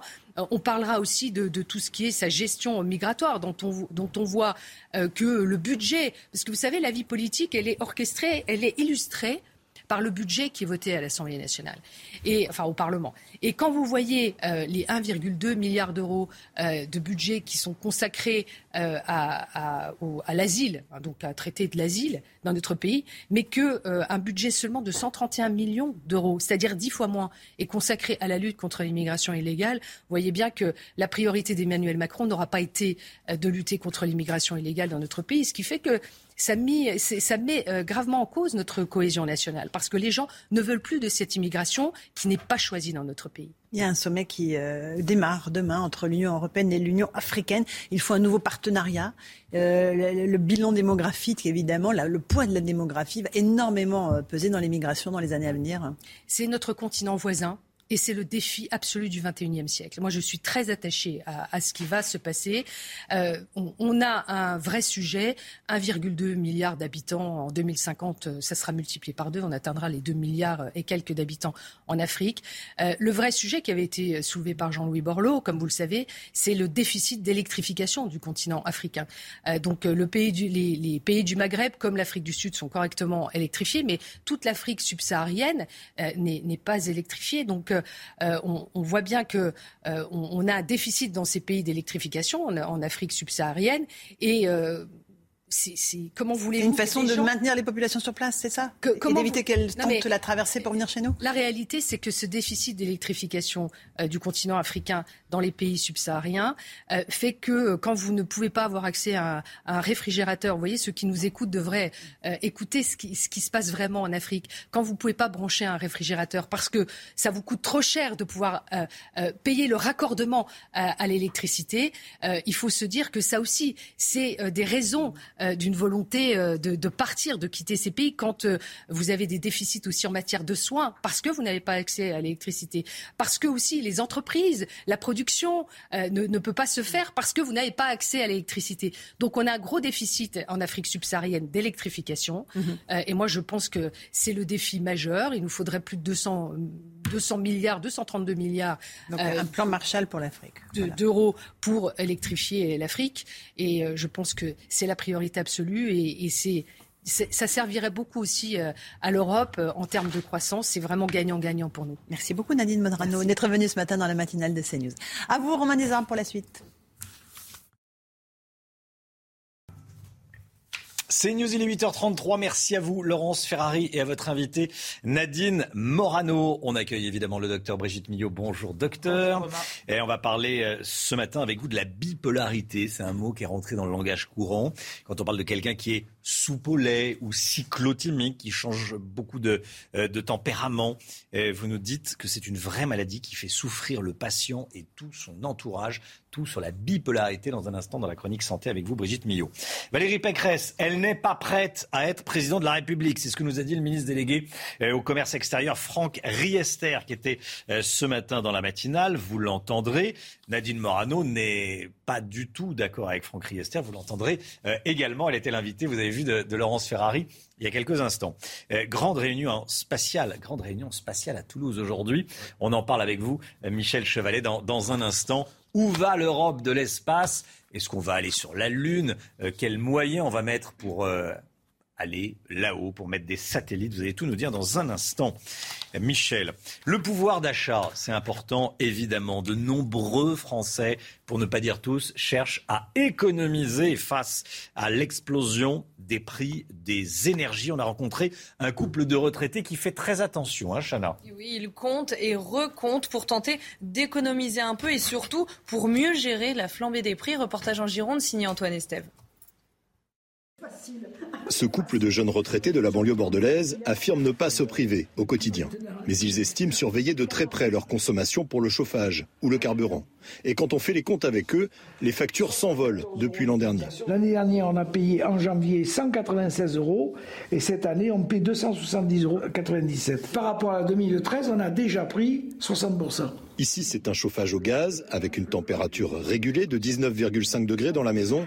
L'isolation est bonne et la chaudière à condensation récente permet de réduire la facture. La chaudière consomme beaucoup moins, surtout en appel d'eau chaude. Donc on fait une économie entre 5 et 7% de gaz sur une année. Pour Monique et Jean-Pierre, le budget le plus important reste celui de l'automobile. Il limite les longues distances, synonyme de grande consommation d'essence. Sur un plein, il faut rajouter... Euh, 10-15% facilement. Euh, quand on fait des, parcours de 100 km ou 200 km, l'incidence n'est pas énorme parce qu'on on, on roule, d'abord roule moins vite, et puis la consommation est moindre parce qu'on ne fait pas que de l'autoroute, et là on ne peut pas rouler à 130. Dans ce foyer, on s'adapte à la situation en roulant moins, et surtout on se prépare à de nouvelles hausses inéluctables des prix de l'essence et du gaz dans les trois prochains mois. Voilà le pouvoir d'achat flambé des prix. Euh, cette déclaration, il y a quelques instants, euh, chez nos confrères de, RTL, la réduction de la dette et des déficits publics va nécessiter dans les prochaines années, je cite, va nécessiter des efforts sans précédent de maîtrise de la dépense publics. C'est ce que dit la Cour des comptes dans son rapport annuel. Euh, ce matin. C'est pas du tout chez mes confrères d'RTL. Ah Bref, ça change rien. ça change rien au fond de, au fond de, l'affaire. Euh, Éric de Ritmaten, je répète, des efforts sans précédent sur la dépense publique. En clair, l'État doit se serrer la ceinture. Et si l'État se serre la ceinture, euh, sont les Français qui vont, euh, j'allais dire, trinquer. En tout cas, ça, ça va si vous voulez, euh, oui, c'est le rapport de la Cour des comptes, on en saura plus tout à l'heure.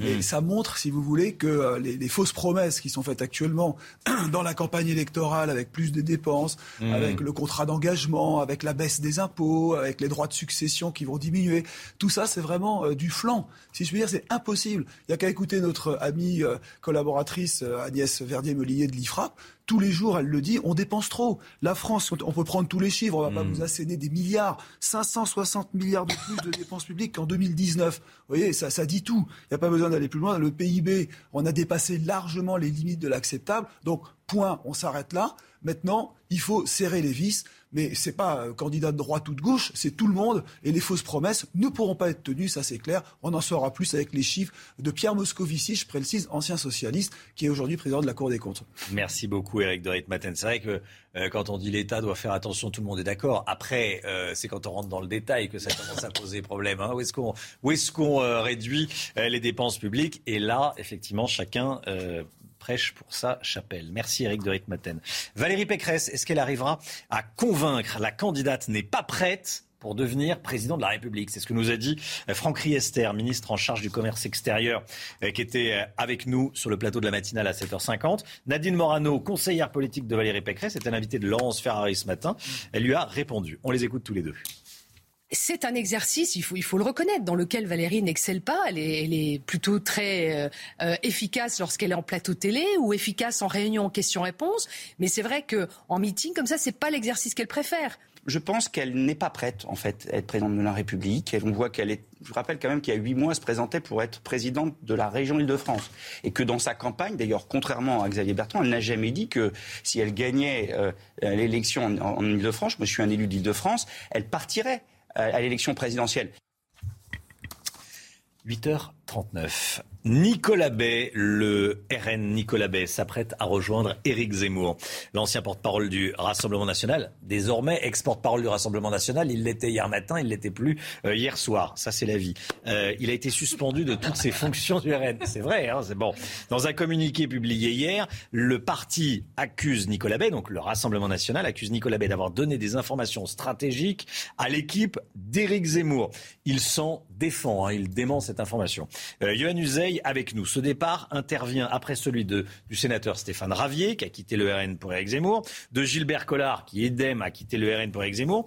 Euh, ce départ de Nicolas Bay, il était attendu. C'est Marine Le Pen qui a appuyé sur le bouton. Hein. Oui, c'est la vie, c'est la vie politique, surtout. Mm. Ça arrive régulièrement dans, dans, la vie politique. C'est tout, fait une surprise, effectivement. La question n'était pas de savoir si Nicolas Bay allait quitter le Rassemblement national. La question était de savoir à quel moment est-ce qu'il allait le faire. Effectivement, là, Marine Le Pen a appuyé sur le bouton, sentant que de toute façon, ça allait arriver vraisemblablement le week-end prochain. Pourquoi? Parce qu'Éric Zemmour, il se déplace en Normandie. C'est la région de Nicolas Bay. Donc, il est très probable que tout cela soit officialisé mise en scène évidemment pour les caméras et les journalistes qui seront présents le week-end prochain. Ralliement officiel de Nicolas B à Éric Zemmour. Donc, je vous le disais, ça, ça n'est pas une surprise, c'était attendu. Il y a une question idéologique aussi. C'est vrai que d'un point de vue idéologique, Nicolas B est plus proche d'Éric Zemmour désormais que de Marine Le Pen. Clarification idéologique, mais tous ceux qui rejoignent Éric Zemmour aujourd'hui le font surtout et avant tout parce qu'ils pensent à l'après, à l'après-élection présidentielle. Ils ne s'imaginent pas qu'ils seront mmh. ministres, vraisemblablement pas. Les sondages montrent aujourd'hui que euh, Éric Zemmour serait très largement battu. On est prudent, ça peut changer, mais quand même aujourd'hui, Emmanuel Macron face à Éric Zemmour l'emporterait très largement. S'il le rejoignent aujourd'hui, c'est parce qu'il pense à après, aux législatives, à la recomposition, la suite de la recomposition politique. Celui qui sera présent au second tour face à Emmanuel Macron. Encore une fois, si on se fie au sondage, mais tout le monde a bien ça en tête, eh bien, il deviendra le chef de l'opposition en quelque sorte. Et c'est autour de lui que la recomposition se fera. Ceux qui rejoignent Éric Zemmour pensent qu'il sera au second tour et donc que c'est autour de lui que la vie politique à droite tournera après. C'est là l'autre enjeu de l'élection présidentielle. Il est clé cet enjeu. Merci beaucoup, Yohann Uzey. Comme chaque matin, on vous donne la parole dans la matinale, vous le savez. On vous pose cette question aujourd'hui. On est à 53 jours du premier tour de l'élection présidentielle. Est-ce que vous savez pour qui vous allez voter? C'est votre avis. Écoutez aucun m'intérêt. C'est la première fois que j'ai voté pour des présidentielles et que du coup, euh, je me laisse encore un peu le temps de la réflexion. Je me suis pas penché encore sur tous les candidats, donc euh, je sais pas, je sais pas qui voter, qui, qui pense quoi, donc euh, affaire à suivre quoi. Je vais faire un choix de raison. Je vais voter Valérie Pécresse, même si je trouve que les idées de M. Zemmour sont très bien. Au premier tour, je voterai certainement Parti communiste, mais au deuxième tour, je voterai certainement M. Macron. Voilà, c'est le grand écart. Euh, communiste au premier tour, Macron au deuxième. Euh, chacun est libre de ses Déjà, il vote. Évidemment. Déjà, il vote. Effectivement. c'est bien. Bah oui, c'est bien. C'est bien. C'est bien. C'est bien. Euh, deuxième étape du calendrier d'allègement des restrictions. On va regarder ensemble ce qui change. À partir d'aujourd'hui, on peut prendre un café debout au bar. Bon. On a l'impression, c'est vrai que vrai, quand on parlait d'infantilisation, on a l'impression que c'est oh là là, oh c'est formidable, disons qu'on a le droit de manger des popcorns. C'est dingue. Les discothèques rouvrent leurs portes, euh, reprise des concerts debout, retour de la restauration dans les trains, les cinémas et les stades. C'est vrai que franchement, si on nous avait dit qu'il y, a trois ans qu'on se réjouirait parce qu'on a droit à nouveau de boire un café debout, on n'aurait pas cru la personne qui nous aurait raconté ça. Grande réunion spatiale à Toulouse aujourd'hui. Emmanuel Macron reçoit les 27 ministres européens chargés de l'espace au centre des congrès Pierre Bodis. On est avec vous, Michel Chevalet. Michel, c'est l'avenir de l'Europe spatiale qui est en jeu euh, dans, cette, euh, dans cette réunion, dans ce congrès. Qu'est-ce qui va être annoncé aujourd'hui? Alors l'avenir, je voudrais dire sa crédibilité, c'est-à-dire oui ou non, face au grand chamboulement qui a lieu actuellement, est-ce que l'Europe spatiale, enfin l'Europe d'une manière générale, peut-elle encore être crédible et jouer dans la cour des grands face aux très grands? Les Américains, les Chinois, les Russes, l'Inde, etc. Pas évident. Dans le domaine des lanceurs, on a une fusée Ariane 6, mais à côté d'Elon Musk, on est en retard, vous avez bien compris. Alors, il reste un domaine euh, où on est bon, c'est dans les satellites scientifiques. Mais l'espace doit faire rêver. Or, ça ne fait pas rêver. Et de quoi on va parler? Eh bien, on va parler de deux choses. La sécurité de la défense, très important pour le spatial, et les constellations de satellites, un domaine où l'Europe encore avait raté le train. On, risquait de. C'est ce qu'on appelle la constellation Breton. C'est Thierry Breton. Vous savez que maintenant on lance plus des gros satellites de télécom, mais on lance des myriades, des milliers. On va penser à 20 000 petits satellites qui vont tourner autour de la Terre pour relayer Internet, pour relayer les télécoms, pour les militaires, euh, pour euh, les photographies de satellites, etc. C'est la clé, si vous voulez. Et là-dessus, il y a plein de programmes, et notamment les Américains sont leaders. Et là, l'Europe n'y est pas. Et là, du coup, eh bien, l'Europe euh, va dire, on va mettre 6 milliards en, trois fois sur la table pour se doter d'une constellation de petits satellites en orbite autour de la Terre. Voilà. Malheureusement, et puis le dernier point, est-ce qu'on va parler d'envoyer euh, l'Europe euh, face au grand pôle sur la Lune? Bah oui, là, là, je crois que là, on peut encore rêver. on participera Hein, mais malheureusement, non, on ne sera pas dans la course. Merci beaucoup, Michel Chevalet. La santé, tout de suite avec Brigitte Millot. Docteur Millot, vous nous parlez ce matin de la bipolarité. C'est un mot qui est rentré dans le, dans le langage courant. Effectivement, on dit euh, de quelqu'un qui est un peu lait, cyclotine. Il est bipo. Qu'il est bipo. Ah oui, ou, oui, ou bipolaire, oui, voilà, bon, bipo, bon. Euh, vous nous dites que c'est une vraie maladie, évidemment, qui fait souffrir le patient et tout son entourage. Quelle est cette maladie? Mmh. Décrivez-la nous, la mmh. bipolarité. En fait, c'est une maladie qui est beaucoup plus fréquente qu'on l'imagine. Elle serait sûrement sous-diagnostiquée. Elle toucherait environ 2% euh, de la population. Ça commence très jeune et d'ailleurs, on pense que ça commencerait encore. On dit que c'est vers 15-20 euh, ans, mais on pense que ça commencerait même beaucoup plus tôt. À la préadolescence, ah. Oui, on, pense euh, que ça pourrait commencer plus tôt. Il y a plusieurs formes de bipolarité. On va décrire la principale. Mhm. En fait, quand on parle de bipolarité, déjà rien que dans le nom, on comprend. Il y a deux pôles dans cette maladie. En fait, on va alterner, c'est un trouble de l'humeur, c'est un trouble euh, où vous alternez des phases up et des phases down. Mais quand je dis des hauts et des bas, c'est pas des hauts et des bas, c'est des très très très très très hauts où vous êtes totalement excité, euh, vous vous prenez pour un super-héros, vous êtes génial, vous êtes capable d'écrire des pièces de théâtre. On, on, le voit là quand vous êtes euh, en phase maniaque, vous êtes vraiment au top du top. Mmh. Mais le top du top, pathologique. C'est-à-dire qu'en fait, euh, vous êtes euh, capable d'être totalement désinhibé, d'avoir une hyperactivité sexuelle, de ne, de ne pas dormir la nuit, d'acheter de, d'acheter cinq machines à laver d'un coup. Enfin, vous voyez, pour l'entourage, je le disais, c'est un peu dur à vivre. pas, simplement pour les frais, pour, pour, pour euh, cette phase d'agitation qui est une réelle phase d'agitation, hein, où vous pensez tout permis, vous êtes à l'aise avec tout le monde, totalement désinhibé et tout. Trouble de l'humeur important. Et après, phase. Et quand vous êtes en bas, pareil. Vous n'êtes pas un peu en bas. Vous êtes totalement en bas, en réelle dépression et en plus des phases dépressives qui surviennent pour, pour rien. On n'a pas le facteur déclenchant. Donc on se dit, mais qu'est-ce qui se passe? Et entre les deux, vous avez ce qu'on appelle normotimique. Timique, c'est l'humeur. Hein. Normotimique, une humeur normale. Mais vous alternez ces phases. Et la difficulté, c'est que si on n'a pas si on n'est pas là au moment de la phase euh, d'exaltation euh, hypermaniaque, on, mélange souvent ça avec une dépression. Et d'ailleurs, le temps ce qu'on appelle l'errance diagnostique. Le temps qui est mis entre les premiers symptômes, l'apparition des premiers symptômes et le diagnostic, il est de 10 ans. On a souvent vu 4 ou 5 médecins. On a souvent été traité pour des dépressions. Et Parce qu'on repère plus facilement la période dépressive que la bah, période d'exaltation. Vous allez plus souvent consulter, effectivement, euh, quand vous êtes en dépression. Et puis, c'est pas évident. En plus, là, j'ai décrit évidemment deux, phases, deux exagérations, mmh. mais euh, ça peut être un petit peu moins important que ce que je viens de dire. Mais souvent, en plus, on traite souvent les patients pour des dépressions. Or, le fait de traiter pour une dépression accentue encore la phase après d'hypermanie. Donc, c'est très compliqué. Il faut savoir y penser, bien sûr. Alors, y y a, les causes, on ne les connaît pas réellement on pense qu'il y a une vulnérabilité génétique, puisqu'on s'est aperçu que quand un des parents, voire les deux parents, étaient bipolaires, ah on avait plus de risques de l'être. Mais surtout, ce qui est important, c'est d'aller consulter, d'aller consulter les bonnes personnes. Je dis ça, c'est facile à dire et c'est pas facile à faire, hein. mais on a quand même en France des spécialistes euh, de ces troubles de l'humeur. Il ne faut pas hésiter à en parler. L'entourage, il ne faut pas hésiter aussi à en parler parce que ça peut être très grave.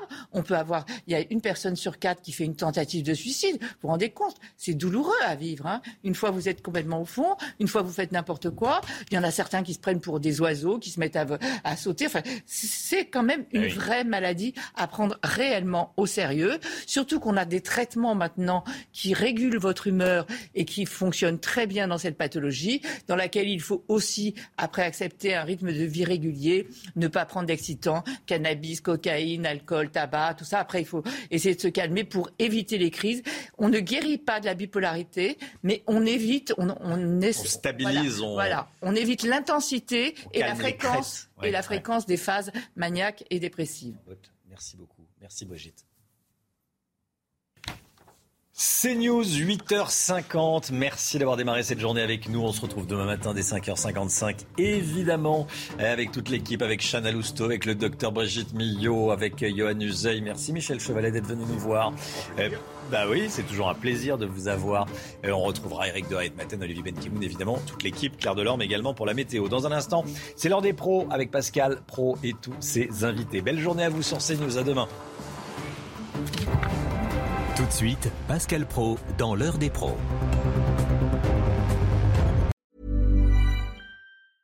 Selling a little or a lot? Shopify helps you do your thing however you cha-ching. Shopify is the global commerce platform that helps you sell at every stage of your business. From the launch your online shop stage to the first real life store stage, all the way to the did we just hit a million orders stage. Shopify is there to help you grow. Shopify helps you turn browsers into buyers with the internet's best converting checkout. 36% better on average compared to other leading commerce platforms because businesses that grow grow with Shopify. Get a $1 per month trial period at shopify.com/work. shopify.com/work.